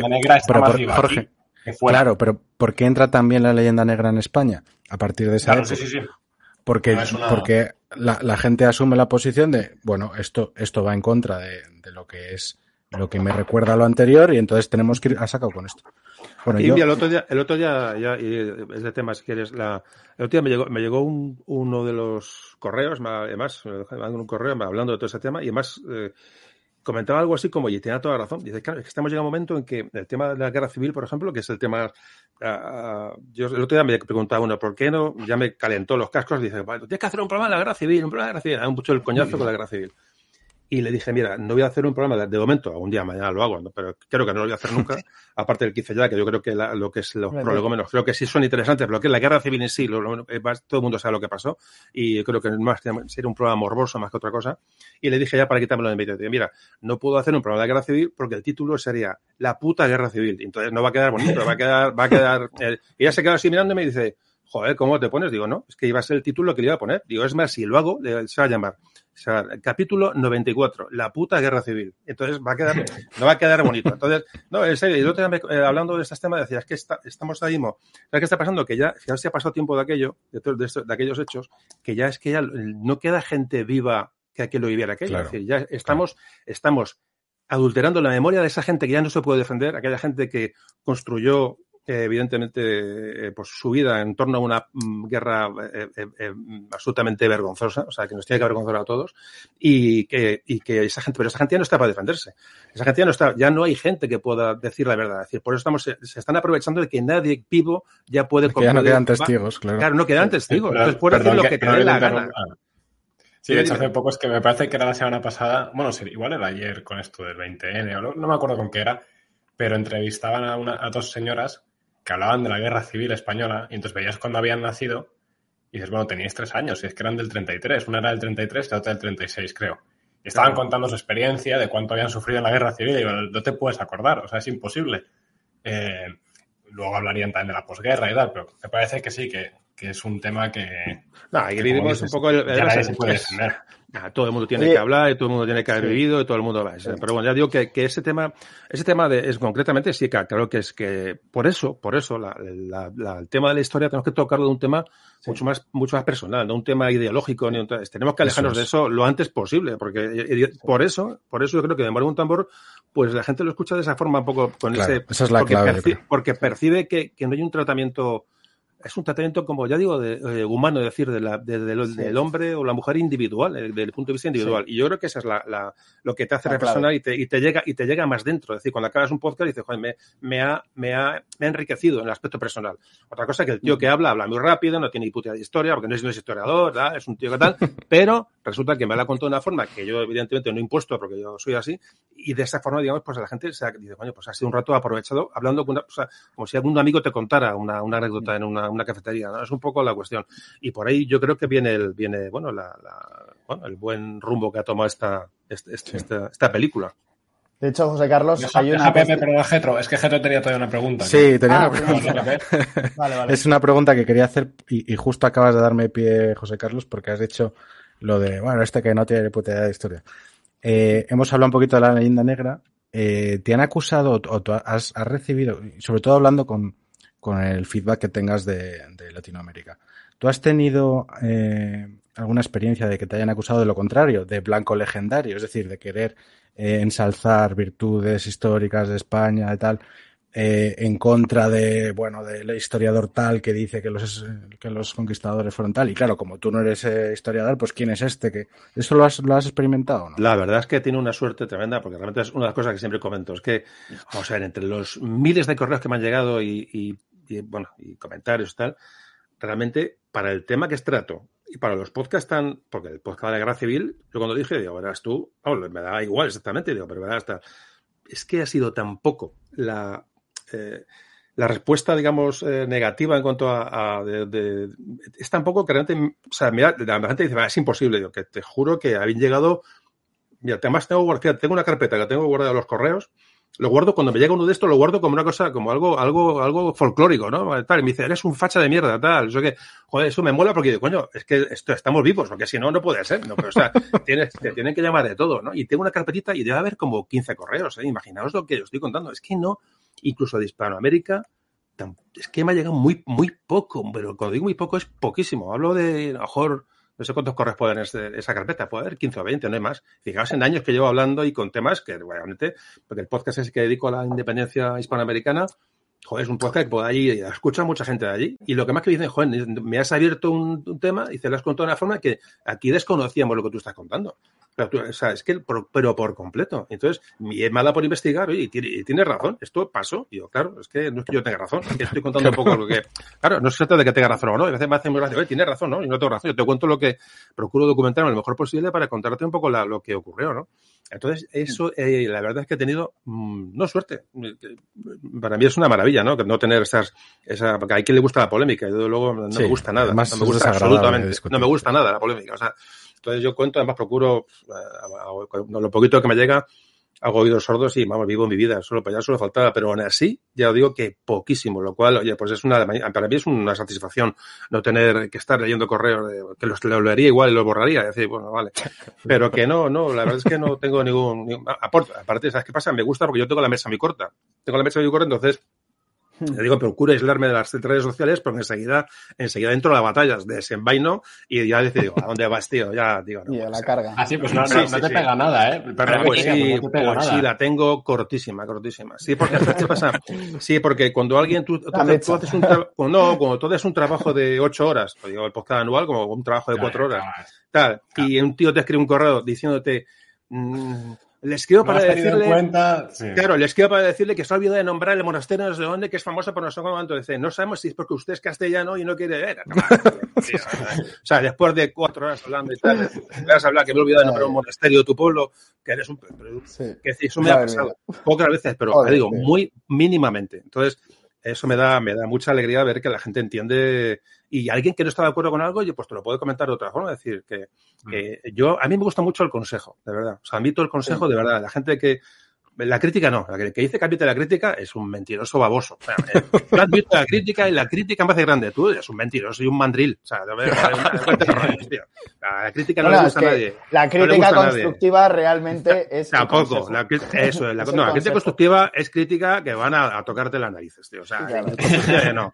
El consejo es otra cosa. El consejo es otra cosa. Joder, después de analizar lo que tú has hecho, y de mira, y además, joder, pues mira, pues yo este tema, oye, pues no tomas el, no tocas este tema, o, o mira, por los podcasts, oye, ¿por qué no los haces los partes en dos partes? O sea, el consejo. A mí me gustaría que hicieras esto, lo otro. Es decir, eh, cuando alguien te escucha y te da un consejo, a mí eso me, me viene bien y a veces, a veces, me, eh, a veces se pega algún girillo en los audios porque alguien me ha dicho algo y me ha hecho, me ha hecho recapacitar.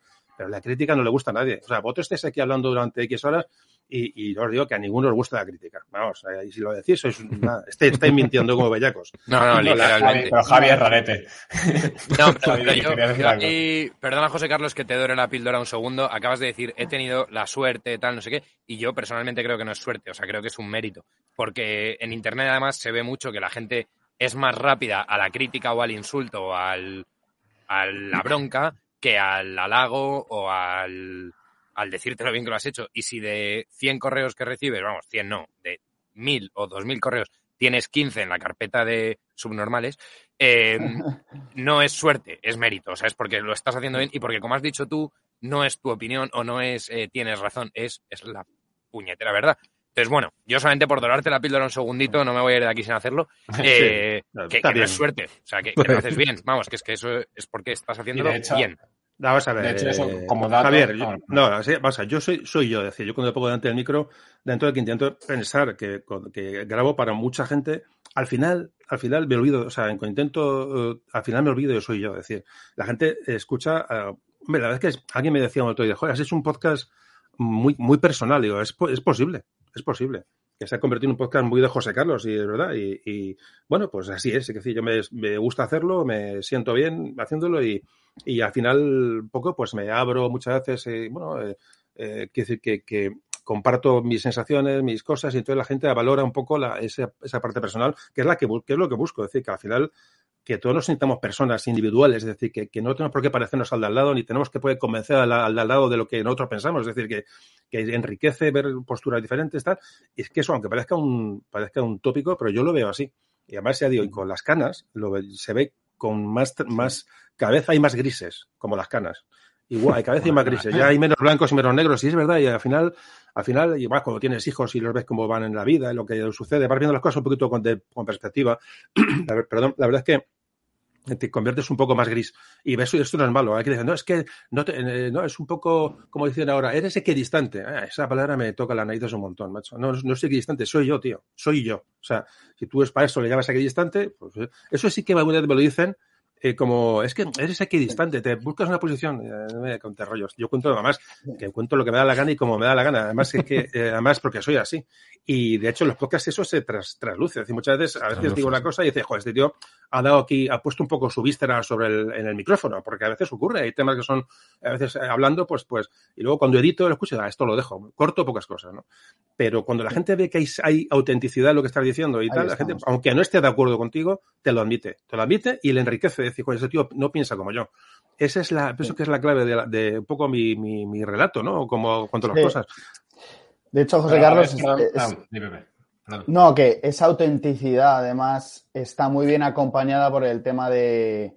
O sea, que tratas temas candentes, como has mencionado antes, el podcast de 1936 o el podcast de la Segunda República, que son temas de que son candentes, y lo tratas con mucha delicadeza. Yo además siempre que doy clase de historia y empiezo con ese tema, claro, enseñar historia a adolescentes, estos temas por lo general, aunque no tienen ni puñetera idea, eh, son muy viscerales los chavales, ¿no? Son súper exaltados. Entonces tienes que ponerles al principio, eh, señores, vamos a tratar este tema eh, y dar unas connotaciones de mucha comprensión, de poner esas gafas, de mucha delicadeza, tal, y eso tú le transmites un mensaje además, pero porque tú también lo piensas así, de cierta autenticidad, de decir, oye, mira, que aquí hubo desmanes, tal, tú tienes tu opinión también y pones a veces cierta pasión en lo que vas contando, pero siempre intentas eh, no dejar una historia de buenos y malos, sino de dejar una historia de cosas que de se personas. hicieron mal y cosas que se hicieron bien y son personas lo importante, ¿no?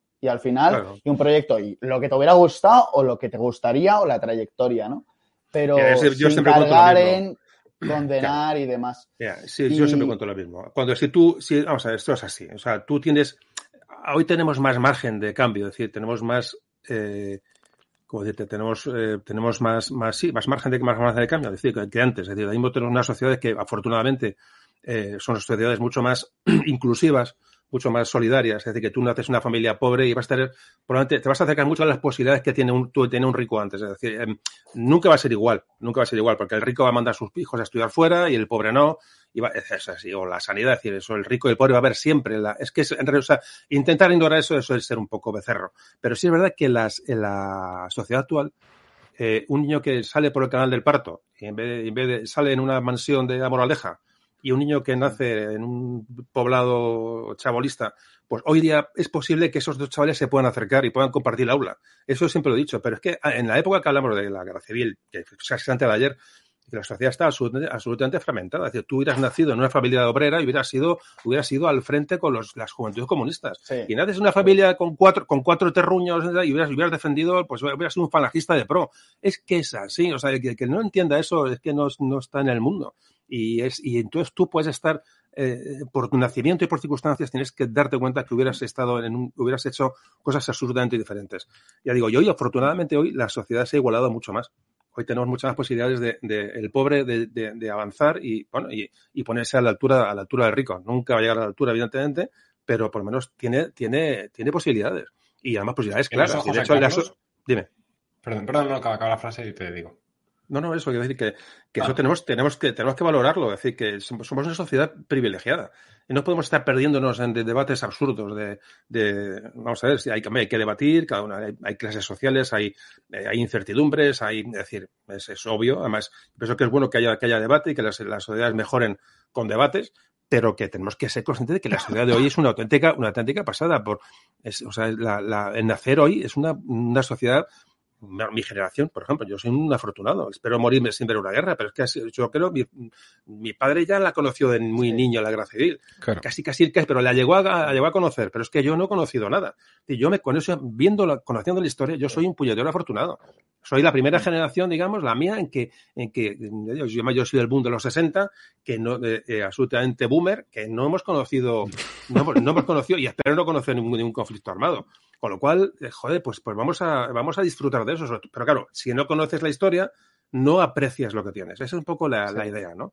si tú te metes en, la historia, sobre todo más reciente, y tú sabes lo que pasó, le pasó a tus abuelos, a tus abuelos, ya no digo a, tus tataranos, no, a tus abuelos, en el tema, en los años, en los primeros años del siglo XX en España, joder, pues, oye, decir, ostras, no puedo desperdiciar la, ocasión que tengo de, desarrollarme como persona y vivir en una sociedad pacífica, y una, sociedad estructurada y una sociedad con una continuidad es un poco lo que también quiero trasladar con los podcasts. Y como veis, no solamente, si ya habéis escuchado los podcasts de Manu Tambor, sabéis un poco de qué va la, de qué va la historia, pero, pero yo creo que esa es la clave y eso, y eso es lo educativo.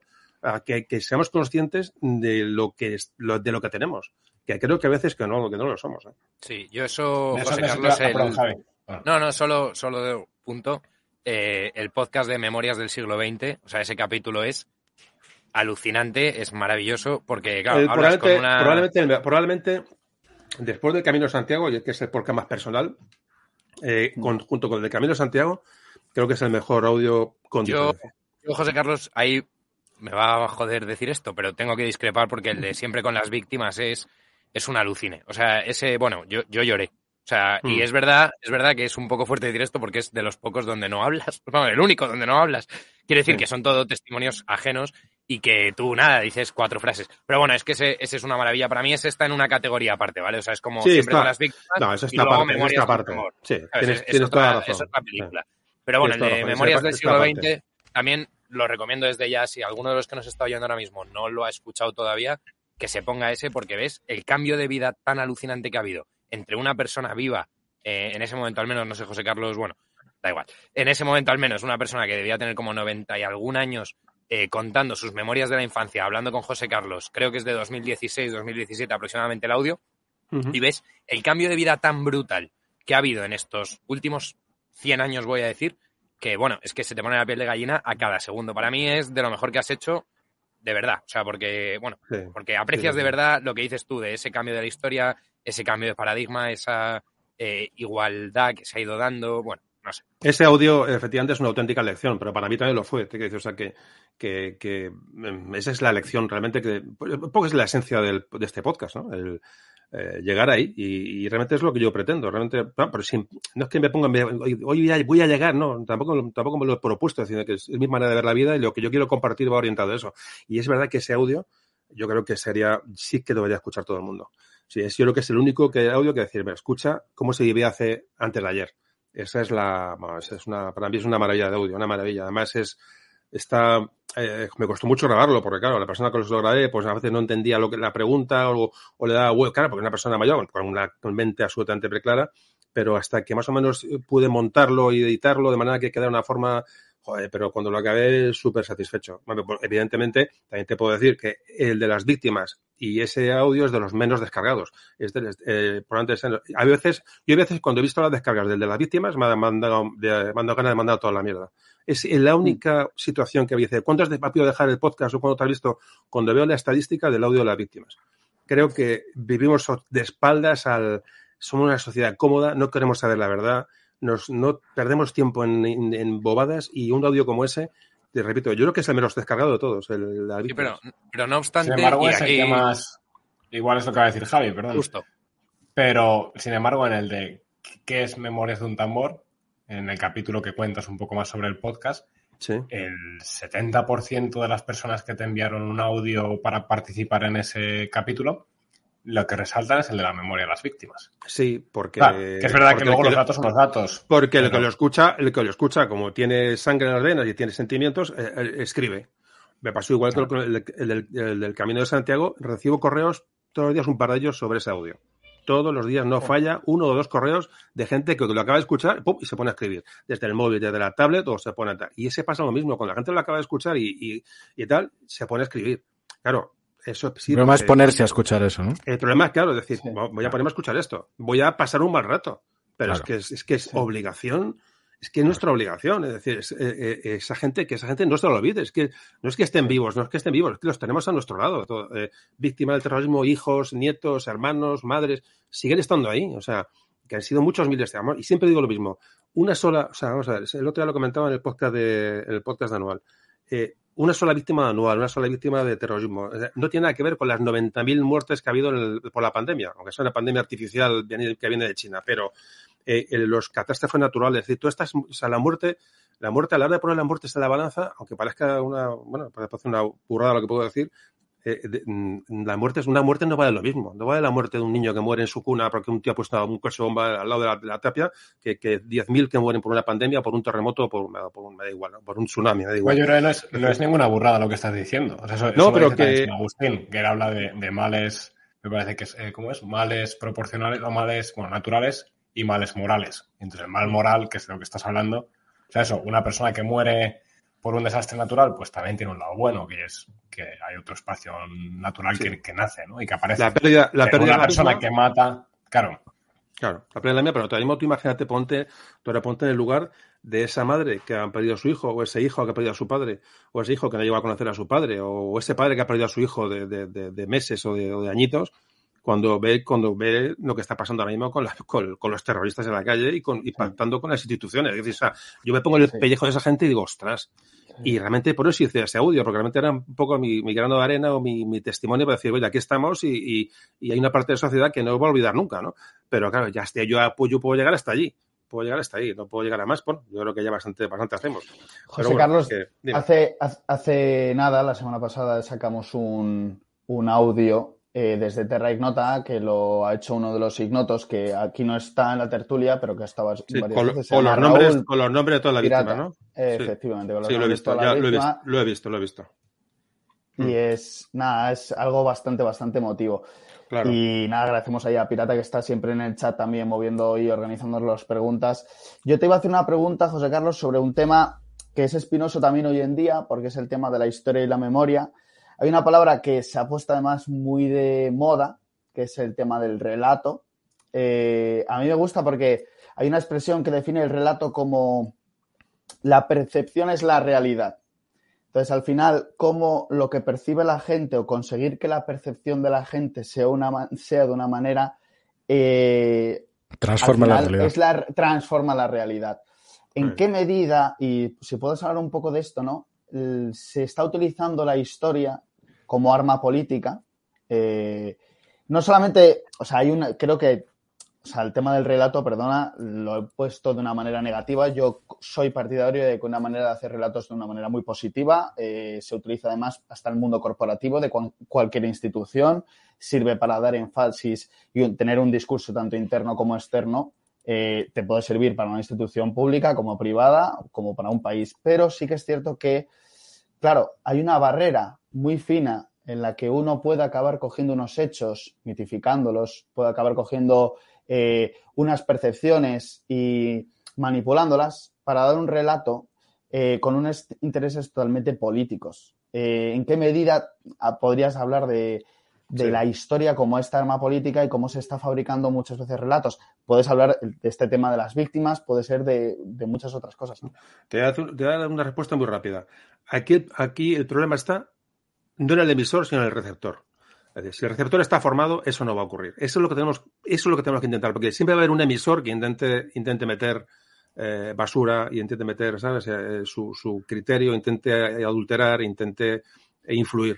Si el, si el receptor, ya sé que es una cosa muy difícil, pero si el receptor está formado y el receptor tiene un criterio propio, que el criterio suyo, el criterio del receptor puede ser totalmente diferente al nuestro, es decir, que no, cada uno puede tener una, pero por lo menos que piense por sí mismo, si logramos que las personas indaguen y busquen diferentes fuentes y, para todos los niveles, que no se queden con el mensaje ese, vacío de un meeting político, ¿no? Y la gente moviendo banderitas. Joder, es que yo cada vez que eso a mí me, me, aterra. Yo cada vez que un meeting, lo siento si, alguien es afiliado ha movido banderitas, para mí eso me aterra. Cuando veo los mítines políticos de cualquier partido, veo a la gente ahí aplaudiendo, ostras, es que lo ves y dices, ostras, es, es lo, todo lo que no necesitamos. Se necesitan se dan charlas, debates, información y es lo que nos falta. Pues ahí es ese es el problema. Lo que tú dices tienes toda la razón. Si tú, yo a veces me di cuenta, si yo quisiera manipular, joder, yo lo podría hacer perfectamente. Yo ahora mismo me pongo a contar la historia de la forma que yo quisiera contar y te, te garantizo que, vamos, que, que, que que consigo, vamos, cualquier tipo de, Sí, sí, sí, sí, sí, sí. Además me di cuenta... incluso... un poco de preparación, ¿no? O sea, metiendo datos reales, vas mezclando datos reales que sabes tú que no sabes claro, claro, claro, con, claro. mentiras y es un canteo. Claro. Claro, yo, me, yo me, me, invento una experiencia que yo tuve o me invento un documento que he leído, joder, tú sabes el daño que yo puedo hacer. O sea, eh, es más, yo hay veces me, me, da un poco de miedo cuando la gente me manda, yo lo percibo por los correos electrónicos, como que la gente se fía demasiado de lo que yo digo. Es decir, cuidado, o sea, vale, vale, mm, vale, tómame como referencia, me parece que lo escuches, que te abra un tema, pero luego investiga, lee y no te quedes en lo que te estoy diciendo, porque de hecho eh, puede haber eh, otros puntos de vista. Yo ya digo, me surto mucho para los podcasts de normalmente no suelo dar eh, bibliografía porque, porque no las no la doy. Primero porque, o sea, no la doy primero porque enseguida vas a tener a la gente, ah, lees a fulano, lees a Mengano. Leo, no, leo, o sea, vamos a ver, yo estructuro el podcast como me apetece y al final, como tú des bibliografía, te, van, te van a encasillar, por eso nunca la doy. Pero te digo Vaya, que, me acabas de estropear una de mis últimas preguntas que te quería pues preguntar sobre varios libros de historia. Pues bueno, me, pues digo, pues aparte, ah, te iba a decir que me baso mucho en, eh, busco mucho en Internet, en Internet, que nos está ayudando mucho a todas tantas cosas, en busco eh, tesis doctorales o, o, trabajos de fin de, de, grado, que esa gente que ha hecho ese trabajo, estoy convencido, estoy convencido que tanto profundiza en el tema que lo va a hacer sin sesgos. Estoy convencido. Por lo menos es lo que yo, vamos, estoy casi, vamos, tengo 100% la seguridad de que un estudiante que se mete en un tema y ahonda en él, no, no, lo, va, no lo va a maltratar, es decir, va, va a poner datos y va, eh, eh, hombre, te puede, puede haber alguien que lo haga, evidentemente, pero donde el filtro mayor está en la, en la autenticidad de una persona que hace un trabajo con amor, con cariño y con investigación de verdad, sin ninguna otra intención. Por eso me nutro mucho, me surto mucho de, Mm. de, tesis y trabajos de personas, de personas particulares. Volvemos a lo mismo, porque un libro al final, un, vamos a cualquier escritor que tú puedas, pueda buscar de, de, de, novela histórica o de ensayo histórico, me voy a decir todos, pero si os fijáis, todos están catalogados como de una tendencia o de otra. O sea, ya la gente ya se espera lo que va a leer de tal autor.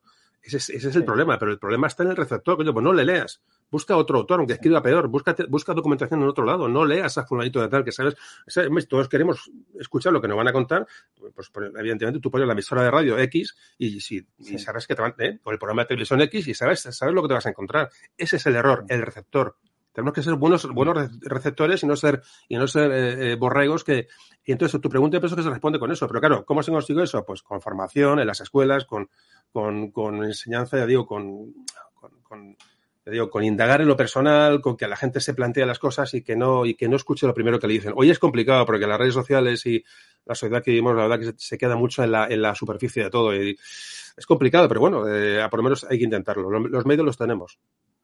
en ese sentido, y que era una pregunta que te iba a hacer antes, ¿Piensas que vivimos ahora mismo en un momento, en una encrucijada histórica buena por el tema del acceso al Internet? O sea, lo que hablabas antes, a mí realmente algunas vez he pensado y, te, no, me deja ojo plático, en el sentido que dices, bueno, ahora mismo casi todo el mundo está alfabetizado, o sea, casi todo el mundo sabe leer, entonces cualquier chaval, desde un pueblecillo de Marruecos hasta el de la universidad más tal, tiene acceso a las tesis doctorales de las que estabas hablando, a tus podcasts, a libros, a todo lo que, todo lo que estaba en la biblioteca de Alejandría. Bueno, hay cosas que se perdieron forever, pero, pero que tienes acceso más que la persona más sabia de la, de la Edad Media o incluso de 1800 no tenía acceso a lo que tiene cualquiera desde su móvil. Y eso yo creo que es una bomba de relojería positiva, o me parece que puede ser una encrucijada de decir, bueno, tienes mucha gente con mucho acceso, mucha gente va a perder el tiempo viendo vídeos de gatos, pero a poco que unos pocos lo aprovechen, eh, me parece increíble. O sea, desde el punto de vista de la historia, pero también aplicado a la ciencia, a la física, a la eh, ciencia de la información, etcétera. No sé si, con una perspectiva histórica, ¿tú cómo lo ves? No, yo lo veo que hay Pues si yo soy demasiado positivo en esto. No, antes he comentado que yo pienso que tenemos la herramienta de las redes sociales, o sea, de la tecnología, Internet, eh, ya siempre digo redes sociales, pero no sé. Eh, vamos a ver, es que no quiero llegar al punto, al medio de la cuestión, y está en que, ¿dónde se, vamos a ver, dónde se, a un niño se le abre la cabeza? En las escuelas y en la familia. En las escuelas y en la familia. En las escuelas y en la familia. Y voy a repetir, pues no lo he dicho, en las escuelas y en la familia. Es la clave. Es que es la clave. Mm. Tú llegar a tu casa y tener unos padres medianamente formados que a ese niño le abran, le abran su cabecita y le hagan pensar vamos a ver, todos hemos influido en nuestros hijos de alguna forma u otra, simplemente por la educación que les damos. Es decir, pero yo, por ejemplo, yo me he abstenido mucho de mi, mi, casa de hablar de política en la vida ni de nada. Es decir, y, y, y a veces eh, eh, ves padres, ves familias, es que eh, vuelvo, de, vuelvo a repetir, la familia y la escuela. Y fallan las dos, fallan las dos. Y yo, bueno, tengo muy cerca personal docente y, es, desastroso, es desastroso el ambiente en el que, se, en el que los niños se mueven en, las, en las, aulas. Es, es, muy, muy, muy, muy complicado, muy complicado. Además, estar sus manipulados, eh, arrastrados, eh, no sé a mí creo que eh, ahí está, ahí está el, ahí está el quid de la cuestión, pero sobre todo en la familia, porque si un chaval llega a la escuela y los padres, bueno, más o menos, no digo que le corrijan lo que han dicho el profesor, no quiero decir eso ni mucho menos, pero sí que le orientan, tienen un apoyo y tienen una, orientación de cara al estudio y, que le hagan pensar por sí mismo y que, joder, yo me parece eso, eso es fundamental, pero es que eso se está perdiendo. Es que ahora mismo los, los chavales llegan a casa y son casi, casi, son casi, casi estorbos. O sea, yo lo veo, digo, porque veo la, veo la experiencia de los colegios diariamente. Es decir, se les coloca, acaban la clase y se les coloca actividades escolares, extraescolares para que lleguen lo más tarde posible a casa. Pero no en su beneficio, es para que, porque los padres no pueden estar en casa hasta las 7 de la tarde, a las 8, entonces no les viene bien que el niño esté en casa. Es que el niño se ha convertido en un problema.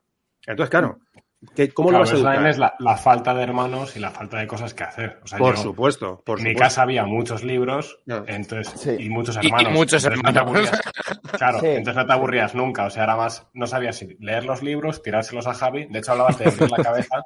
Yo a Javi le abrí la cabeza no culturalmente, pero le abrí la cabeza, literalmente. Pero ahora mismo, el, padre, el padre, cuando llega un niño a casa y le dice, el profesor me ha regañado, mañana voy a hablar con él. Eso es la, esa es la reacción, la reacción inmediata de un padre, pero ya de una formación normal. Es decir, es que, o sea, tenemos al, personal docente, que es la, que es el alma de la sociedad, para mí es el alma, lo tenemos acogotado, macho, lo tenemos acogotado. Es decir, o sea, no puede mover. Bueno, si está acogotada la policía, imaginaos un personal docente. Es decir, si la policía ya está, sin medios y sin, sin cobertura legal, imaginaos un profesor. Entonces, claro, perdón, que te interrumpa con lo del personal docente, y es la tercera vez que saco Finlandia en el podcast. Voy a intentar no volver a hacerlo porque intento no ser. Porque no existe. pero porque no existe Finlandia, no sé si te sabes esa historia, pero eh, en Finlandia hay una cosa que a mí me flipa y es que eh, eh, pedagogía es, una, es la tercera universidad más difícil en entrar. O sea, curiosamente son medicina, medicina, derecho y pedagogía. Entonces, básicamente, los profesores es la gente con mejores notas y con mejor preparación. En final, y, es, y es una cuestión simplemente cultural, porque cuando se independizó en 1917 había un tipo que se llamaba Snellman, que es uno de los padres del país aquí, que dijo, bueno, para un país pequeño, la educación es su, su principal capital o su principal recurso. Y, y desde entonces han mantenido esa tradición de que solo los mejores sean profesores. Entonces, bueno, me parece curioso porque es un poco lo opuesto. Luego, eh, hay mucho mito, ¿eh? O sea, que también hay cosas en la educación finlandesa que no es especialmente buena. Eh, pero sí que tienen ese reconocimiento y esa especie de que todo el mundo, tú dices que eres profesor y es cuando, como en España cuando eras médico o, o cura, ¿sabes? En plan, todo el mundo te preguntaba cualquier consejo porque tú eras el médico del pueblo o el cura del pueblo. Pues aquí el profesor sigue en ese nivel. Sí, sí. Pero bueno, eso como, y, y ha sido una cuestión cultural, o sea, no es, no es que tengan un sistema especialmente distinto, es simplemente cultural de que hay un reconocimiento social a los profesores y además se lo han ganado. Entonces, eso se mantiene y es positivo. Perdón que te, he interrumpido de nuevo con eso. Yo, yo, yo, cuando era, perdón, acabo para que, se vea la idea. Yo cuando, cuando iba al colegio, tal, vamos a ver, con una, vamos a ver, una enseñanza con unas carencias tremendas. Vamos a ver, yo ahora mismo, o sea, yo recuerdo cómo tratábamos al, al, homosexual, porque lo había entonces, es decir, cómo tratábamos al diferente, cómo tratábamos al feo, cómo tratábamos, o sea, era una, o sea, yo ahí me lo recuerdo y digo, joder, qué desastre, macho, o sea, Vamos a ver, que no, no, estoy, no estoy recurriendo que, diciendo que antes era mejor, no, no, es que antes era diferente, decir, pero ahora mismo lo que es una pena, o sea, con todo lo que ha avanzado, digo, en integración, en, en lo que antes se comentaron, ¿no? O sea, ahora mismo las personas son más personas, son mucho más, eh, eh, ahora mismo un chaval con problemas de integración lo tiene mucho más fácil, es decir, o sea, la sociedad ha avanzado, es decir, el, débil lo tiene más sencillo, que eso es lo que poco tiene que lograr la sociedad, ¿no? Pero lo que ocurre es que, claro, es que es que, mm, mm, que es una pena, lo que es una pena que con la información, lo que antes, antes comentaba más, con la información que tenemos a nuestra mano, con el poder rascar y encontrar la realidad, la gente no la no rasque, es que no lo puedo entender. Y, y, y antes comentaba del tema de los, de los, los, nacionalismos, ¿no? Que es, es el cáncer de, del siglo XX, del siglo XIX a nivel mundial que es la máxima expresión de la estupidez humana, es decir, el cerrarse sobre, sobre, sobre uno mismo, el, y no solamente que decir, sino que buscas un enemigo automáticamente fuera, es decir, buscar al otro como enemigo, al diferente, al que habla diferente a ti, al que... Es que es alucinante, o sea, eso sigue prendiendo en la gente joven. O sea, es que eso me, me tiene, a mí, a mí, eso me tiene, entonces que si eso sigue, sigue prendiendo, o sea, si, si eso sigue ocurriendo en España, evidentemente cada vez con más fuerza, joder, es, quiere decir que el receptor no está buscando las, no está buscando la verdad. Es decir, es, es un auténtico es, es, un mojón, es decir, un mojón que está allí, que percibe, le, escucha lo que quiere escuchar, lo que le interesa y no busca más, a pesar de que tiene todas las herramientas. A mí eso es lo que realmente me llega a preocupar. Me llega a preocupar. crear, crear eh, personas autocríticas, personas que investiguen y personas que no que, que que una persona que les pueda engañar la rechacen automáticamente, es decir, que no, que no tengan espacio en su vida. Y eso no está ocurriendo. Por eso creo que, que esa es la labor que tenemos que hacer ahora mismo, crear gente que piense por sí misma.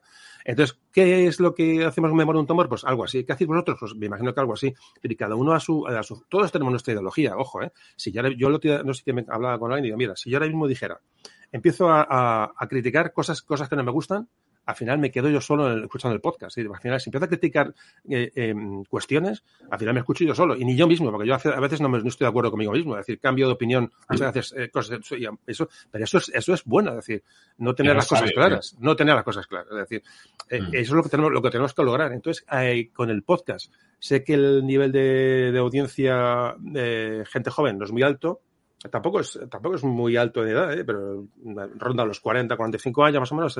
Es, la máxima, el máximo pico de, de, de gente que escucha un tambor, 40 más o menos pero si esa gente tiene hijos y, oye, esto es una herramienta que puedo utilizar y, y trasladar lo que ojo, yo pueda contar a sus chavales en un viaje contarle e intentar abrirle la mente con esa herramienta que yo les doy, joder, pues por eso, ya digo, son pequeños grano de arena, pero yo creo que entre todos podemos conseguir que la gente piense por sí misma. Yo pienso que es lo único que, que tenemos que conseguir. Y consiguiendo eso, que es difícil, consiguiendo que es difícil, los problemas están, están solucionados, ya lo digo, están solucionados. Sí, yo precisamente... Antes decías, perdón, una cosa, una, un apunte muy rápido que no os pregunta ni nada y ya te dejo, Javi que era, eh, ya que has dicho antes que te gustaban los consejos, un consejo, y aquí yo hablo por mi experiencia, es, ya que has dicho lo de gente de 40, 45 que tienen hijos, recomiéndales lo de que les cuenten eso como cuentos a sus hijos. No como cuentos, sino como historia. Pero de verdad que a mí era una cosa que de pequeño me apasionaba. Sí. Paseos con mi padre, incluso el Camino de Santiago, sí. que lo hicimos muchos años, kilómetros y kilómetros de los Reyes de Castilla, sí. Fernán González, eh, Doña Urraca, lo que quieras. Y, los siete infantes de Lara, tío. Los siete infantes de Lara. Eh, bueno, mal, malas es que me, esas de Roncesvalles, ¿sabes? Eh, pero, mira, justo yo, perdón, antes de que conteste José Carlos, es que justo iba a decir precisamente sobre este punto eh, una cosa que a mí me gustó muchísimo del podcast también de Así es, que comentas precisamente eh, que tú te habías planteado en un momento dado hacer el podcast para niños o para adultos y al final tomaste la decisión de hacerlo para adultos pensando, a lo mejor ellos se lo cuentan a sus hijos, ¿no? Y, joder, me parece bastante generoso por tu parte pensar, yo se lo voy a contar a los padres o yo se lo voy a contar a adultos y estos luego, a su manera, con lo que hayan recibido y con la confianza que tienen con sus hijos, conociéndoles mejor que yo, se lo van a trasladar, eh, pues muchas veces, como dice Jorge, a lo mejor en forma de cuentos, caminando el Camino de Santiago, o en el coche mientras les llevan al cole, o como les salga a ellos de las narices, ¿no? Pero de alguna manera tú das las herramientas o das eh, bueno, pues toda la calidad. La munición. Eh, la munición, perfecto, Getro, esa es la palabra, das la munición y luego los padres disparan conociendo bien a sus hijos. Y, joder, me parece muy generoso, pero a la vez me parece muy bien pensado, o sea, me parece una estrategia muy ganadora. Ha dicho, ha dicho disparar, me voy, me voy de aquí, no, quiero estar con vosotros. Ha dicho munición, joder, pues, gente muy extremista. Belicista, este belicista, sois unos belicistas, ha dicho munición. Y hablando de niños, ¿cómo se puede mezclar munición con la palabra niño? De verdad, es que vergüenza, de verdad. Eso, lo escuchas todos los días. ¿eh? Oye, pues lo de belicistas lo dices de broma, pero nos han salido un montón de capítulos militares y además nos encantan. O sea, y fíjate, ninguno somos militar. Bueno, a Pepe, Pepe sí tiene muchos amigos militares y está bastante metido en ese mundo. Pero es una cosa que yo, yo me he planteado de nuestro podcast que nos ha pasado que mucho de hablar de soldados, de diferentes guerras. Igual es por los valores que reflejan. No, la guerra, es que la guerra es, la guerra es paralela a la historia, la, por desgracia. Y, es que es así. Y es que esto no, no, lo puedes ignorar. Y es así. Yo procuro, es un tema que no, no suelo eh, tratar, pero es muchas veces, o, o, sea, sí lo trato, pero no, lo trato desde el punto de vista técnico. Es decir, normalmente, pues hablar de una batalla, aún tengo el, capítulo de Trafalgar, de Bailén, es decir, hay batallas por ahí por todos lados, o incluso el desastre anual, son, son eh, temas, digamos, puramente militares, ¿no? Cortés, sí, claro, claro. Eso es. También, también en el mundo. No, no, entro en interioridades. Dime, dime. No, pero, pero es verdad eso, en el mundillo del podcasting, aparte de la historia, que por supuesto está bastante bien considerada, la gente pues como que busca un poco más y tal. Es verdad que los temas militares también interesan mucho. O sea, hay varios podcasts de, militares, de historia militar algunos y otros de temas militares puramente que tienen bastante éxito y yo creo que también es porque es muy desconocido. Entonces, o lo abordas desde el punto de vista de la historia y aprendes pues esas anécdotas o esas historias antiguas de héroes y de demás, o aprendes cosas de, joder, una realidad de gente que es como tú y como yo, que son españoles, que son ciudadanos españoles como tú y como yo, pero que, joder, que viven en un mundo un poco paralelo, ¿no? O sea, el mundo militar es, es un poco distinto al mundo civil. el, eh, mira, la, la, la, historia de las guerras están unidas, eh, casi el hombre y la guerra, por desgracia, es que es así. Y también hay, que, debemos de conocerlo. Y, y, es, que es, es, que es una realidad que aunque queramos, queramos esconderla, está ahí. Y es bueno ser evidentemente pacifista y antibelicista, no se puede ser gilipollas, pero ser antibelicista sí. O sea, es, eh, y ser pacifista, por supuesto, todos somos, todos somos pacifistas, ¿no? Es que yo pienso que, que es la educación que tenemos que inculcar a, la, a eso, la no violencia, la, la, eso se, se mama desde los, desde la, en las escuelas, en el comportamiento, pero, pero vamos, eso se mama cuando el papá no grita por la ventana a un conductor porque la, la se atraviesa en un, en un cruce, es decir, claro. O sea, es que eso, eso se, por eso antes vuelvo, vuelvo a lo mismo, de lo importante de, de la escuela y la familia. Es que me parece fundamental. Y ahí es donde un niño, que es al final, que tenemos que, que de una manera de educar y que y poner en el mundo en las mejores condiciones posibles, pues somos responsables de eso. Entonces, eh, conociéndola, digo, conociendo la historia, ya no se conoce la historia por, por ensalzar y no ensalzar, eh, que en el caso de España está tan, tan, tan desconocido que es una pena, siete porque la gente pueda disfrutarlo. Y no solamente por eso, sino por, por crear, ya digo, como digo, crear personas. Y yo creo que es, que es lo más, lo más importante. Lo, no sé, es, yo por lo intento. Y aquí, lo que pasa es que cada vez grabo menos porque cada vez me estoy volviendo más vago. La verdad es que no sé qué me está pasando últimamente, que tengo, me, me dedico a otras cosas y. Nos pasa, y, nos pasa. Y grabo, y grabo menos, pero la gente me lo dice. Pero bueno, yo creo que hay un, seguiré grabando, evidentemente, no tengo ningún, vamos, ninguna duda. Lo que pasa es que, que, que, te tiene que apetecer, es decir, no, o tienes que encontrar un tema que es cuando te, te pueda seducir y, y tal. Y, pero vamos, ya digo que yo seguiré, además, eh, por lo menos no, seguiré grabando y seguiré alimentando un poco estando detrás del trabajo este para que siga ahí publicado y que, y que bueno, y que, que tiene, tiene su miga también, ¿eh? tener un podcast ahí, mantenerlo técnicamente, alimentarlo, eh, pagar los alojamientos, el, el, en fin, hay que estar detrás para que esos 70 los que llevo no se, no se pierdan, ¿no?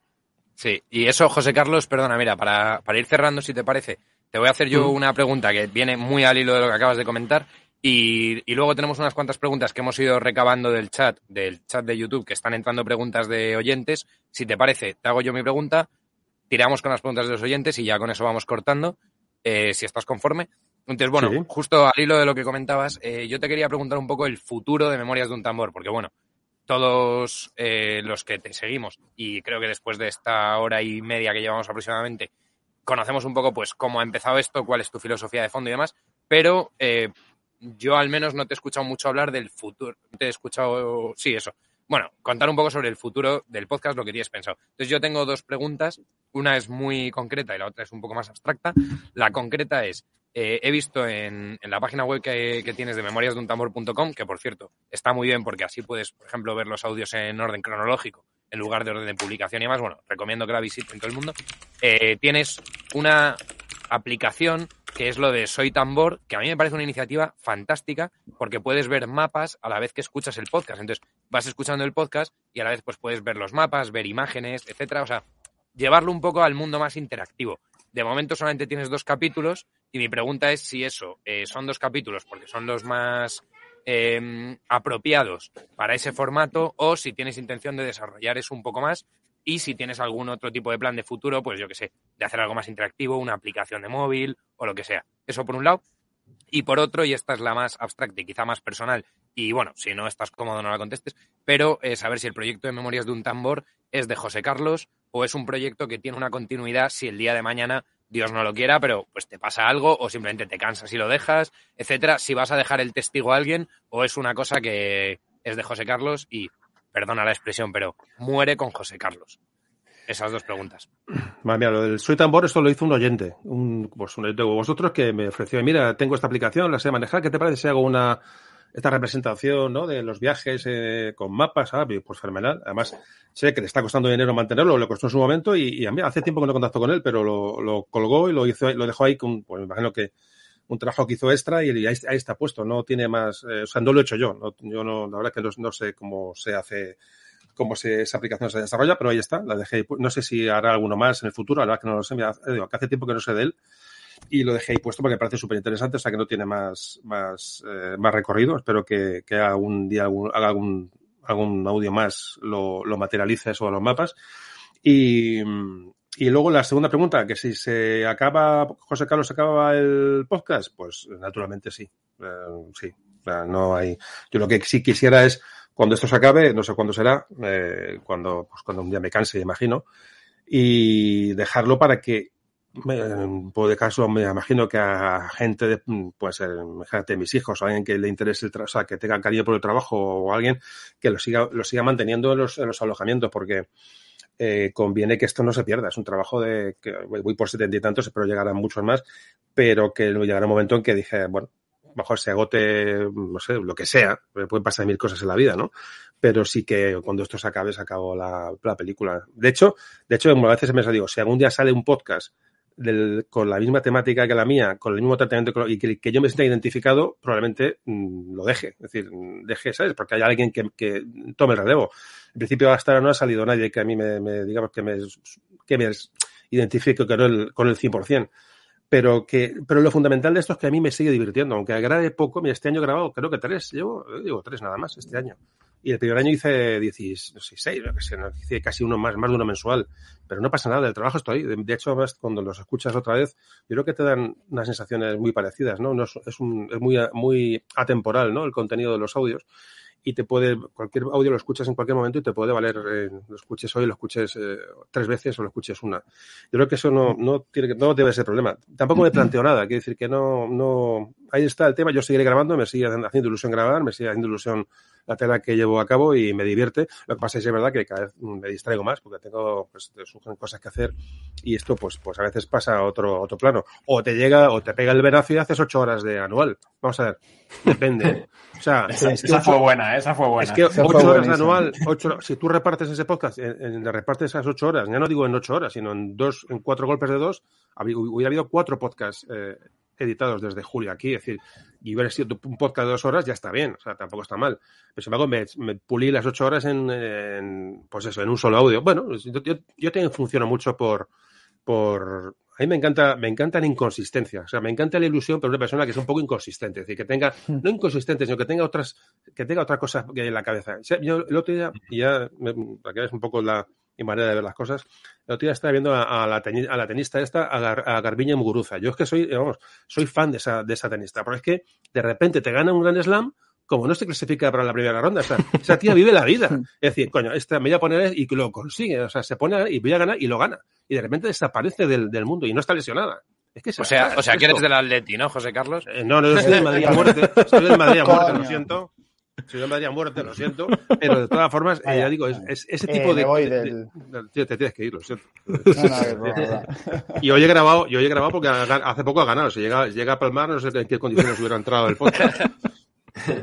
Pero, por ejemplo, a mí me gusta ese tipo de gente, o sea, que no se compromete, eh, no, que pega un tirón por un lado, ¿sabes? Que no, no, no se centra en eh, una, una, forma poco obsesiva en las cosas. Y es un poco lo que yo tengo con el tambor.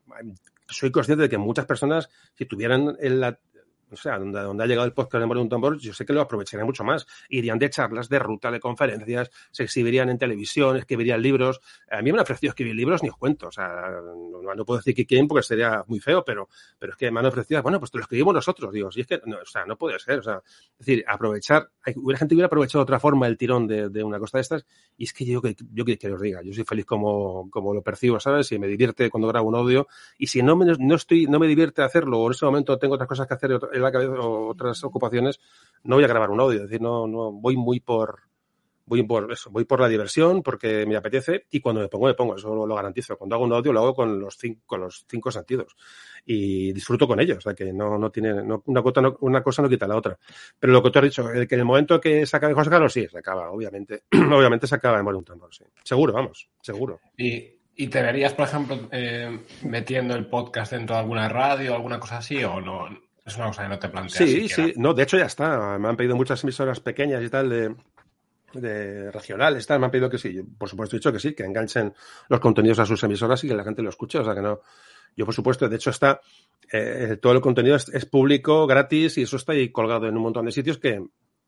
Que, que va a estar ahí, se supone, para todo, por los tiempos de los tiempos. O sea, que, que es un poco, bueno, lo que a mí me gustaría que quedara. Este trabajo que quede para, para los que vengan detrás. Eso lo tengo clarísimo también, ¿no? Pero que ya te digo que la continuidad, bueno, yo momento seguiré, pero si no, no me marco ni audios, ni tiempos, ni nada. Cuando me apetece, cuando me sale un cuando me sale un audio para grabar y un tema que me seduce o encuentro una fuente de información digo, joder, estoy que aprovecharlo, me tiro en plancha y me hago un audio, te digo, puede ser de ocho o de dos horas o lo que surja, tampoco me trae su tiempo. Y bueno, pero digo, me divierte. Mientras, mira, mientras me divierta, sin problemas, sin problemas. Bueno, José Carlos, si quieres empezamos con las preguntas. Eh, bueno, te, ahora, ahora, ahora, empieza, ahora empieza el podcast. Ahora empiezan las, las ah, preguntas la... de, sí. de, los oyentes. Ah. Te, te, vamos a pedir brevedad porque si no nos vamos a ir a otra hora más y tampoco vale. es plan. Vale. Eh, la, la, primera que te iba a hacer eh, ya la, la, acabas de responder y era el por qué no monetizabas y la acabas de responder porque crees que es una cosa que quieres, quieres que esté ahí, que sea accesible a todo el mundo, entonces ya ni te la pregunto. Eh, la segunda es, me la hace un amigo mío, no, es la, no, está en el chat, pero me la hizo un amigo mío cuando le dije que te íbamos a traer a Terreignota. Eh, un saludo, Juanpa, es un gran amigo que es súper fan tuyo. Y, y, me dice que, que, si tienes pensado hacer más de mm, podcast sobre la historia de la medicina española, que los médicos españoles siempre pensamos en la historia de, pues eso, los conquistadores, tal pero la historia de los médicos españoles también es, es profunda, amplia, eh, hemos tenido los mejores del mundo. ¿Has pensado en hacer algo más, aparte de, bueno, ya hemos visto que, que hiciste la de Balmis y tal? Sí, me hice ah, de Balmis. Es que la de Balmis es, es brutal. O sea, la de Balmis y luego hice una de la historia... Joder, bien, le hice la de Balmis y la de la historia de la locura, que toca temas, ahí hablamos de Ortega y Gasset, me acuerdo. Eh, Ortega, no, Ortega no, Ramón y Cajal, perdón. Era un, ella tiene un I. El, claro, no sé, no sé yo, sí, pues sí, exactamente. Y, y, no sé yo si habrá otro audio sobre médicos. Me quedan tantas cosas por hacer todavía que tocar que. Claro. Pero, pero vamos a ver, si a mí me aparece un día un trabajo de alguien que me lo presenta o lo encuentro en algún sitio y trata sobre. No dudes que como me atraiga ese tema lo voy a hacer. Es más, he tocado más temas muy bastante variopintos, pero en principio. Juanpa, ya sabes. No, Juanpa, que espere un poquito, sí. que espere. Vale, Puedo meter seguimos. una pregunta de, de Lucía que, que ha hecho justo al principio y que la contestas en esto es Memorias de un tambor, pero ¿de dónde viene el nombre? Porque es que a mí me, pare- bueno, me gusta mucho. ¿De dónde viene Memorias de un tambor y por qué? Por ¿Qué memoria de un tambor es, es, eh, es, digamos, la personalización de un tambor. Es decir, yo hablo, o sea, alguien que, que alguien que piensa que es un tambor, alguien que toca el tambor, ¿no? Pues un, tam- un tamborilero que no, eh, es el tambor físico, es decir, es una personalización de un objeto. Es, es un tambor, pues que eso, primero porque es un, es un objeto que, que transmite, es decir, que da, da instrucciones. Los tambores han dado órdenes de alguna forma, ¿no? O han anunciado.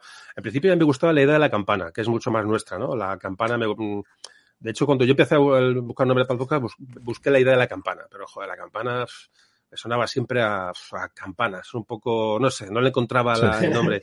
Y al final, Tiene buscando, sentido, claro, es que es difícil, ¿no? El campanario, el campa- suena un poco cutre, ¿no? Total, yo qué sé, y derivando a instrumentos que pudieran, digo, joder, un tambor, un tambor es más, más épico, más, Más universal. Sí, es más universal también, efectivamente, tú lo has dicho. eh, eh, un tambor que ha estado en los grandes eventos de, yo qué sé, de, la- de un- una coronación de los reyes, o tambores en un Sí. barco marcando el ritmo, o tambores de, en las batallas, o tambores. Es decir, un tambor me ha parecido un elemento musical y, de, y no musical, sino de comunicación, de transmisión de, transmisión de, de información, realmente es lo que es. Y dije, joder, pues, pues un tambor puede ser, ¿no? Que cuente sus memorias, ¿no? Eh, bueno, eh, no sé, es una juego ahí de palabras que me gustó y en el momento que lo encontré Muy descansé buena, ¿eh? porque me costó bastante, me costó bastante. Vale, pues respondido. Eh, siguiente, si queréis. Eh, nos la pregunta Pedro Sánchez, imagino que no será el presidente. Está aquí el presidente, Eh. si quieres darle un saludo. Sí, sí, por favor. Perdón, Que me perdón, haga- perdón. un- pero, pero sí, una, una, una subvención, por favor. Payo, una subvención. A ver, la pregunta dice, ¿cree que la historia de España, el interés por ella, puede identificar políticamente un espectro político? Lo digo porque vemos en televisión que a algunas personas les sale sarpullidos al oír de la historia. Claramente es el presidente. Sí, lo hemos hablado antes, sí, claro, está asociado a ciertas cosas, a, ide- a ideología, sí, sí, sin duda. Claro, eso es lo que tenemos que intentar evitar. O sea, que tu mundo se siente integrado y arropado por la historia, por su bandera, por su pasado, por sus... Es decir, sin, ya digo, sin buscar nacionalismos... eh, eh, es que, ya digo, que, que los que huyo siempre, pero las- los símbolos son importantes a la hora de unirnos a determinados problemas o situaciones. Yo creo que son importantes tener una, una simbología, sin exagerarla, sin manosearla, por supuesto. Y la historia nos tiene que arropar a todos. Es que es la misma para todos. Es que nos gusta o no, al fin y al cabo, o sea, la historia, eh, hay una historia real que ocurrió. Ya, eh, la puedes contar de una forma o de otra, pero al final eh, lo que ocurrió, ocurrió. Y España es un Claro. país eh, mundialmente con una trascendencia mm, maravillosa. Es decir, y, y que tú ahí mismo viajes a Hispanoamérica y te puedas hablar de tú a tú con cualquier chileno, cualquier mexicano, cualquier dominicano, joder, es que eso es un regalo que nos ha dado la historia y, y tenemos, debemos de aprovecharlo y, y fomentarlo. Entonces, le digo que nos, y nos arropa a todos. Es no, da igual que luego, tú- da igual lo que, la interpretación que cada uno le quiera dar. Los hechos fueron los, que fueron y debemos, debemos de aceptarlos, pero sobre todo disfrutarlos y aprovecharlos. Yo pienso que eso no tiene ninguna duda. Pero sí, evidentemente, claro que está mano- manoseada, así lo, lo hemos hablado antes, por supuesto. Vale, José Carlos, siguiente. Perdona, Getro, que interrumpa y antes de la pregunta que va a hacer aquí el hermano de estos, que se me ha quedado congelada la imagen, veo ahora. Me tengo que mirar, ¿vale? José Carlos, muchísimas gracias. Es que me Vale. tenía que ir a las nueve, ya son las nueve y cuarto. He disfrutado un montonazo. Muchísimas gracias por venir al, al- a nuestro podcast y que siga adelante ahí con esa gran aportación que haces en la educación y en este país, ¿vale? Much- muchísimas gracias por tu palabra, Pepe. No, no, no creo que sea para tanto, pero bueno, por lo menos, mira, eh, eso, eso, eso se intenta. es. Ayu- ayudar, ayudar. Venga, un saludo chicos, un saludo. Ignateros. Vamos, Nos Pepe. vemos. Chao. Vale, pues seguimos. Eh, lo pregunta Santiago Soria, imagino que estos eh, contertulios le conocerán. Nos suena. ¿Les algo. suena? El que decíamos que te escucha bastante. Dice que le gustaría hacer, esta pregunta nos la gusta, la gust- le gustaría hacerla a todos, pero bueno, te la hacemos a ti. Igual que cayó el Imperio Español y todas las potencias, Estados Unidos algún día caerá. ¿Cuál es, cuál crees que será la siguiente potencia mundial? Joder, Buena pregunta. Bueno, una pregunta. Hombre, evidentemente, es, yo no falta ser muy listo para ver que el eje de trascendencia mundial de- o estratégico se está, se está trasladando al, al, este, es decir, al, Índico, o está claro, eso es obvio. Se está yendo hacia Asia, eso es una, una realidad. se está yendo hacia el este, cada vez tiene menos, el Atlántico está perdiendo, está perdiendo importancia. Eso nos damos cuenta, además ha sido todo muy, bastante rápido. Y eh, con esa percepción, más no me atrevo a decir porque tampoco soy un experto en la materia, pero por la, informa, la, la, las sensaciones que llegan son esas, que el Atlántico deja de, de tener importancia y el Índico se está poniendo en marcha, está poniendo las pilas. Eso es así. ¿Qué pasará en el futuro? Pues no, no lo sabemos, pero tiene, tiene toda la pinta de que, ya digo, de que, de que Asia va a tomar, va a tomar la manija en nada. Seguro, vamos. ¿Y Seguro. ¿les, ¿les ves con fuerza? Perdón, aquí nos estiramos un poco en una pregunta que es difícil porque es más de historia-ficción, ¿no? Del futuro. Pero ¿tú ves con fuerza cultural a, a China para, para, ser una potencia mundial? Yo, eh, eh perdón, hay una anécdota personal, pero me acuerdo cuando fueron las Olimpiadas del Reino Unido y cuando fueron las Olimpiadas de China. Entonces las de China eran increíble la presentación que hicieron al principio, de todo súper organizado, todo súper eh, unificado, homogéneo. Y sin embargo, las de Reino Unido te ponían a 200 tíos, pero coño, uno era de los Beatles, el otro era la reina de Inglaterra, el, el cómico este, ¿cómo se llama? Eh, joder, bueno, el de James Bond, eh, joder, que hace cosas que nunca Mr. habla. Bean, loco, Mr. Bean. Mr. Bean, gracias. Entonces, yo lo que me refiero con esto es, veías a los chinos todos súper homologados y veías a los ingleses, siendo una isla relativamente pequeña, la capacidad de creación de cultura que tienen. Y entonces, con esto lo que me refiero es, ¿tú crees que los chinos tienen esa capacidad de creación cultural como para marcar cómo piensa el resto del mundo, que es un poco una definición de, de los imperios, así como Alejandro marcó cómo pensaba todo el Mediterráneo, Roma marcó cómo pensaba todo el mundo latino al final, eh, España marcó cómo, cómo ha pensado eh, Iberoamérica. ¿Crees que los chinos están como para marcar que nosotros vayamos a ver, o nuestros nietos vayan a ver series chinas y vestir como chinos? Espero creo, que no. No, no, no, creo que eso, no creo que eso suceda porque el mundo ha cambiado. El concepto de cultura y, y, imperios culturales, eso ha cambiado completamente. Yo creo que China, lo que pasa es que China tiene una cohesión y una fuerza y una, y, una, y un recorrido que, que, que, han estado, han estado apocados durante, durante siglos, ¿no? Entonces, yo creo que es, es su momento, está claro. Ya hemos Occidente, bueno, ya hemos hablado de Occidente. ¿Qué hablamos de Occidente? Vamos a ver, si queréis hablamos de, yo qué sé, del último asalto al Congreso en, esta, en Washington, por ejemplo. A mí eso me da ganas de irme a Marte a vivir, ¿no? O, o aquí la, la, cultura europea, la, la, la, es decir, o sea, Occidente se está durmiendo, obviamente, eh, porque, porque eso sí, pasa sí, con todos los imperios. ¿no? Claro, eso, eso es natural, es decir, un, tanto, un nivel de vida elevado, un, las sociedades se acomodan y eso al final hay sociedades que te, te van, a, te van a, a, suceder, te van, es, pero eso es normal, no es ningún, no es ningún drama mientras sea una cosa controlada. Culturalmente será siempre nuestra cultura, y nos, evidentemente yo no estoy ahora mismo para cambiar de cultura, ni, ni, ni, menos, ni menos la China, ya yo me, me quedé en el cero, en el cero de agridulce, pero la verdad es que no, no, ya digo, no veo, no veo, no veo otra, otra opción que, que un país como China, que, que, además que es una máquina, mmm, es una máquina perfecta, porque además conjuga, conjuga una dictadura comunista con, con, un capitalismo también, es que es alucinante, o sea. Es alucinante, es, sí. Es alucinante, lo de China es alucinante, ahí el futuro es, vamos, yo lo veo ahí, evidentemente. Es que, vamos, ya digo, sin ser un experto en nada, pero eso, lo que, lo que, me, lo que percibo es eso. Y Occidente, evidentemente, está en una fase de declive, pero que un declive que lo da el, pues un nivel de, un nivel de vida muy, muy elevado. Y, y eso, eso se paga. Bueno, es que no es que se pague, sino que, que es, una, es un proceso para mí natural, no sé, históricamente es natural. No, pero además, con tiempo, literalmente, aquí- li- perdón, Jorge, literalmente en este caso se paga y se paga a China. O sea, quiero decir que ese nivel de Sí, vida claro. elevado ahora mismo Claro. lo estamos acreditando, a, o sea, lo estamos pagando a crédito de China del futuro.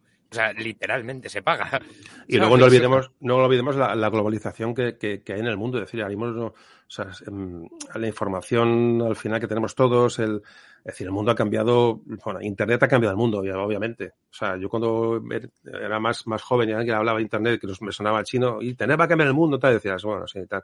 Es que Internet ha cambiado el mundo, la información ha cambiado el mundo, las relaciones, es, el mundo ha cambiado, el mundo ha cambiado, el mundo, el mundo lo tenemos en un móvil ahora mismo, o sea, es que eso es, sí. es o sea, es que es, es, increíble lo que hace un puñetero dispositivo que llevamos en la mano, es, tenemos el mundo en la mano y la posibilidad de hablar con cualquier persona del mundo, de trasladar datos, de interrelacionarnos, oye, pues tenemos que aprovechar eso, es decir, tenemos que aprovecharlo para, para, en nuestro bien, eso es un poco lo que tenemos que fomentar y tenemos que ver, y no tiene que dar miedo que haya otro sector del mundo que crezca a otro nivel, no, no, no nos debería dar miedo. Lo que pasa es que ya sabemos cómo es el hombre, ¿no? Y el...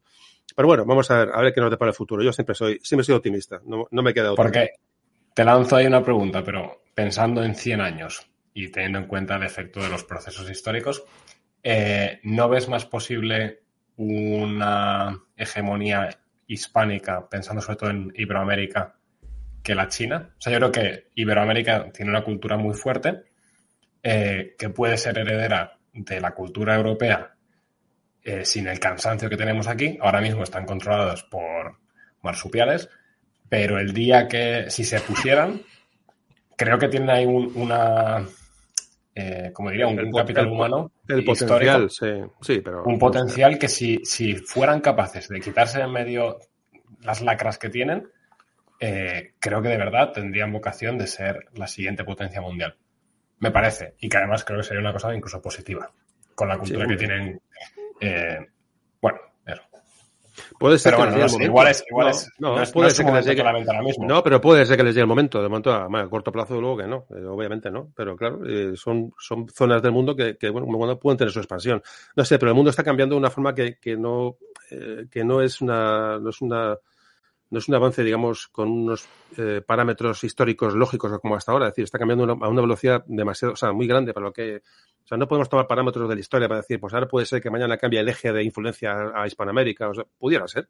¿Por qué? Pero no, yo, yo no lo veo, de luego, para nada. Es más, es que además yo creo que, que eh, Hispanoamérica, aunque parezca que no, pero está muy, está muy, es pobre, está mal, es decir, no que sea pobre, que tiene, tiene mucho, mucho recorrido por delante, pero no, no, deja de ser parte de Occidente. Yo pienso que China quieren, quieren conseguir lo que tiene Occidente. O sea, el chino lo que quiere es vivir como el, como el occidental. Entonces eso le da mucha fuerza. Yo, la gente, los chinos que vienen aquí, tú los, los oyes hablar. Y cómo quieren imitar, cómo quieren tener, cómo, o sea, ese sentimiento de posesión, ¿no? De estatus de, de, vida. Eso es lo que quieren imitar y conseguir. Y por eso tienen, tienen tanta fuerza. Nosotros los, de los... Pero bueno, ya digo, son percepciones muy, muy personales. Vale, pues si os parece, vamos a la siguiente. De Sergio. Sergio nos preguntaba que cuál es tu época favorita de la historia de España, cuál has estudiado más, cuál te, te suscita más interés, etcétera. Hombre, la, eh, estudiar realmente en concreto, yo creo que tampoco ningún. Según he ido tratando los podcasts sobre todo y me he ido metiendo. Pero yo creo que el. La o sea, época... si tuvieras una máquina del tiempo, tuvieras un DeLorean, ¿dónde te irías? ¿Dónde me iría? Uf, no sé. La verdad. José Carlos, has cambiado un DeLorean en una máquina del tiempo. Sí, sí, sí. No sé, no sé a qué época me iría por, por, por conocer. No sé, tendría que pensarlo mucho. Para vivir ninguna. Me quedo la que estoy.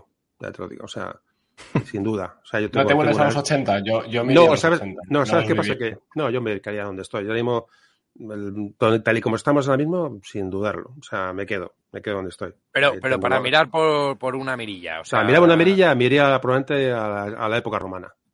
Porque no mm. entiendo cómo aquella gente en, o sea, en, en aquellos años logró eh, una conquista tanto militar como cultural de esa, de esa magnitud. Me parece una auténtica pasada, porque es que no te, ¿qué medios tenían? Nada.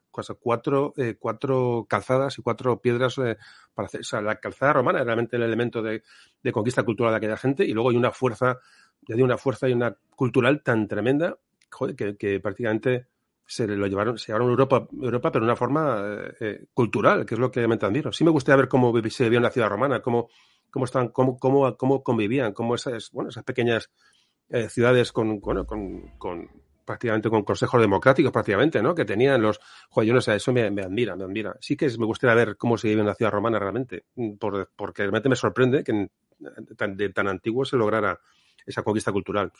Y luego la, la, época española que más me gusta, o que más, yo sin duda considero la, cuando acaba la reconquista con, la, con, la, con, los reyes católicos, que parezca manido y parezca un tópico, pero es que ahí, España arranca. Arranca hacia América y arranca, vamos, de, de, es una auténtica, barbaridad. O sea, ahí, nace la España, digamos, de, ¿no? que, que, que, es España por el mundo. Es, y pienso que ese momento es, es crucial en nuestra historia, sin dudarlo. Perfecto. Vale, Getro ha caído un segundito, pero la siguiente pregunta que teníamos es de Lucía y pregunta si, bueno, es una pregunta gorda, pero bueno, brevemente, ¿crees que se puede revertir la leyenda negra o es un monstruo imposible de parar? Eh, no sé, está, está arraigada, pero yo creo que, no sé, depende, repito, depende también del, del receptor, ¿no? Y y, y, quitar nosotros mismos tenemos estereotipos formados sobre, sobre sociedades, nosotros también los tenemos, nosotros tenemos leyenda negra sobre, pues sobre países del mundo y sobre sucesos históricos y, tenemos en nuestra mente leyendas negras sobre determinados sucesos que desconocemos, ¿eh? Ahí no te voy a decir cuál, pero seguro que, seguro que lo tenemos, ¿no? Y en la, leyenda, la, leyenda negra...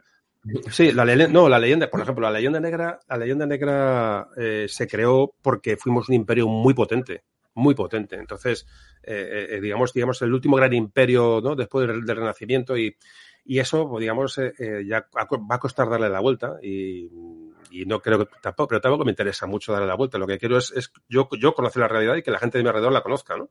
Y no sé, la leyenda negra no sé hasta qué punto hay una tengo obsesión porque porque eso me gustaría que evidentemente que la gente supiera la realidad no y, en eso estoy trabajando pero tampoco me obsesiona.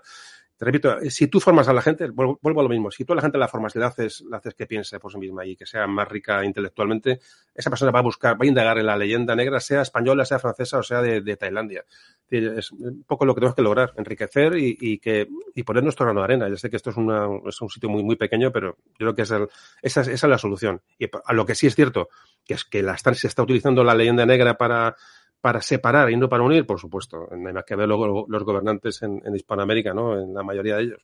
Es, es un auténtico circo, o sea, es un auténtico circo. Lo que pasa es que, te digo, repito, si la gente se deja engañar y no indaga y no rasca, pues ahí no, no podemos hacer nada. Pero bueno, vamos, vamos a seguir intentándolo. Y. Bueno. Getro, ¿tienes la siguiente, perdona?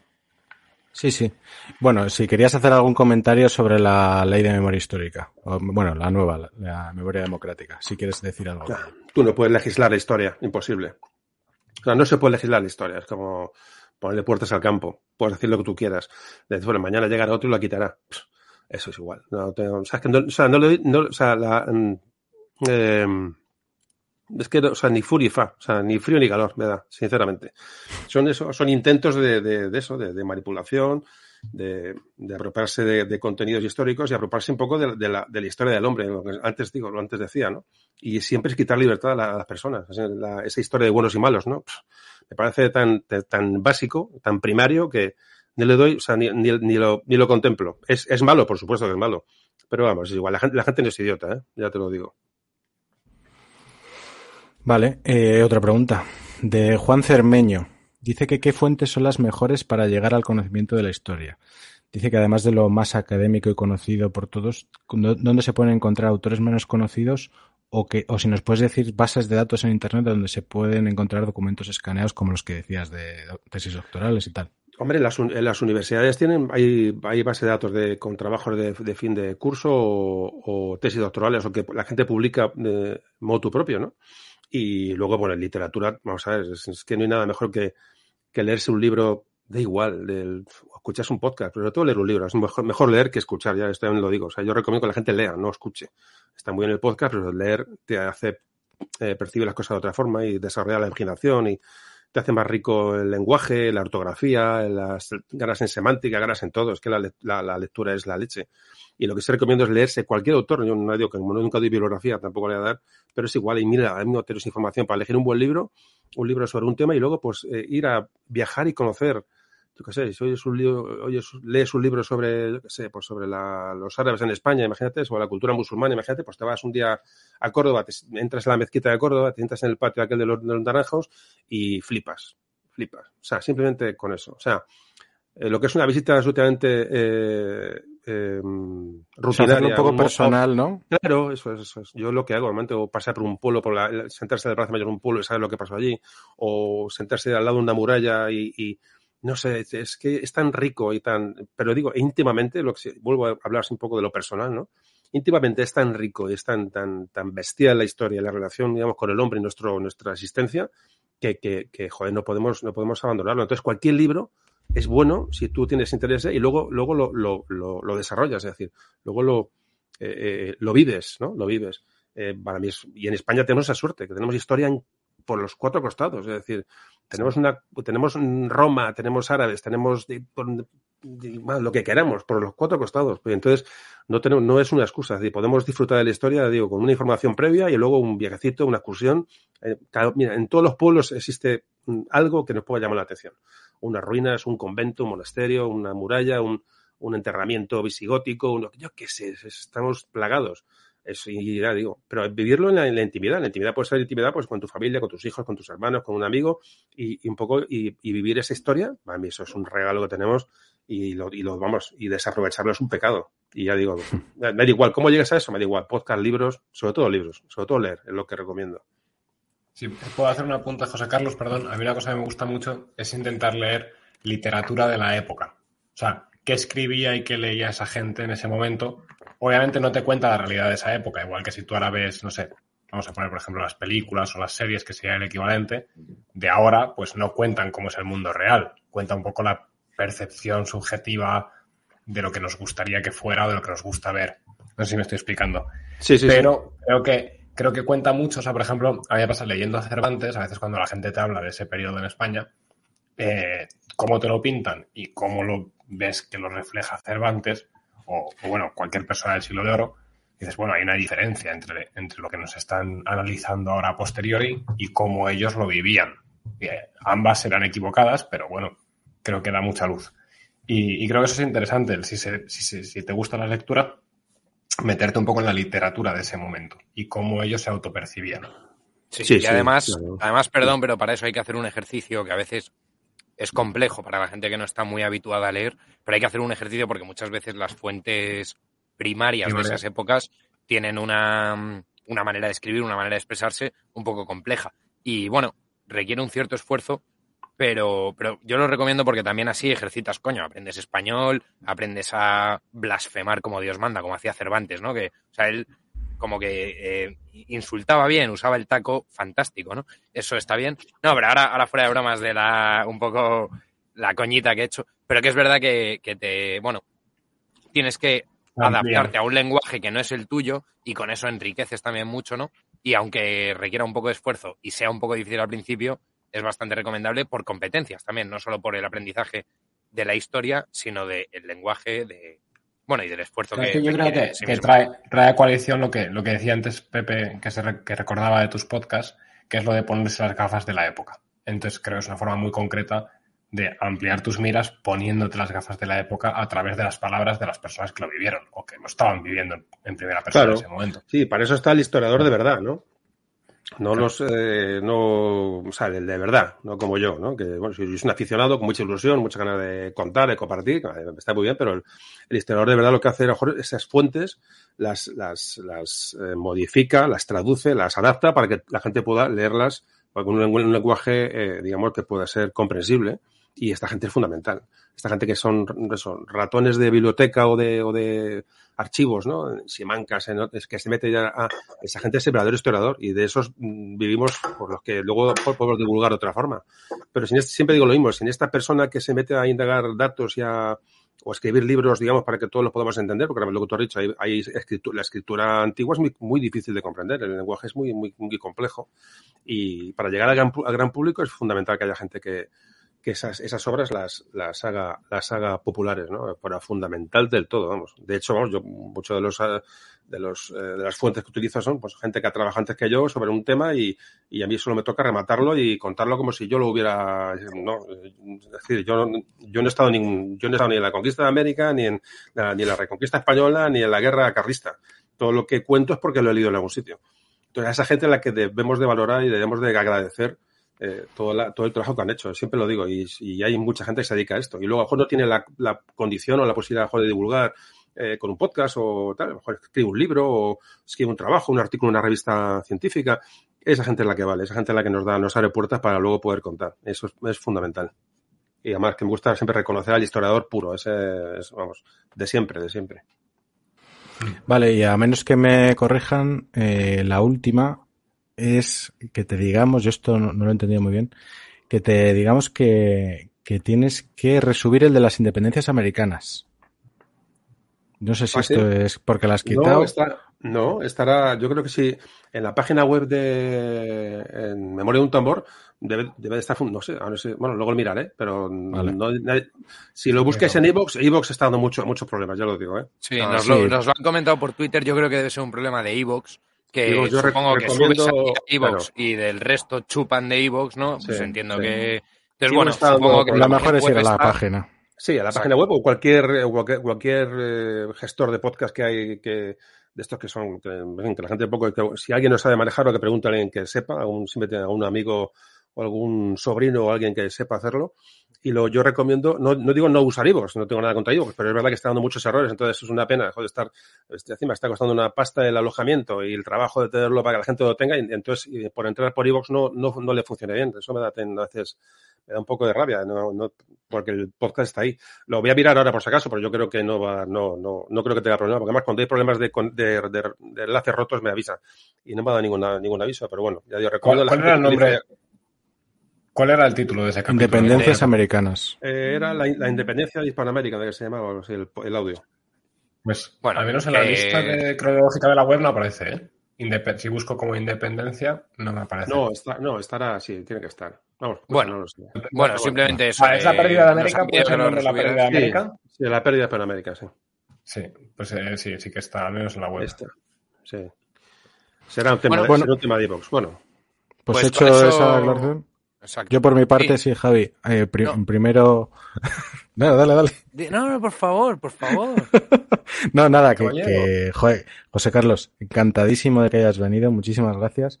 Ha sido, me parece, dos horas y veinte que las he disfrutado un montón. Y lo que decía Javi, el escuchar a, a esa voz tan familiar, ¿no? Que decían en los comentarios también. Y contestarnos a nosotros es acojonante. Así que, joder, muchísimas gracias. No, hombre, sí. para nada. Yo, yo un segundo, José Carlos. Bueno, aparte de agradecerte, por supuesto. Insisto, lo he dicho al principio y ya sé que me has dicho que no y lo voy a volver a decir, me vas a volver a decir que no.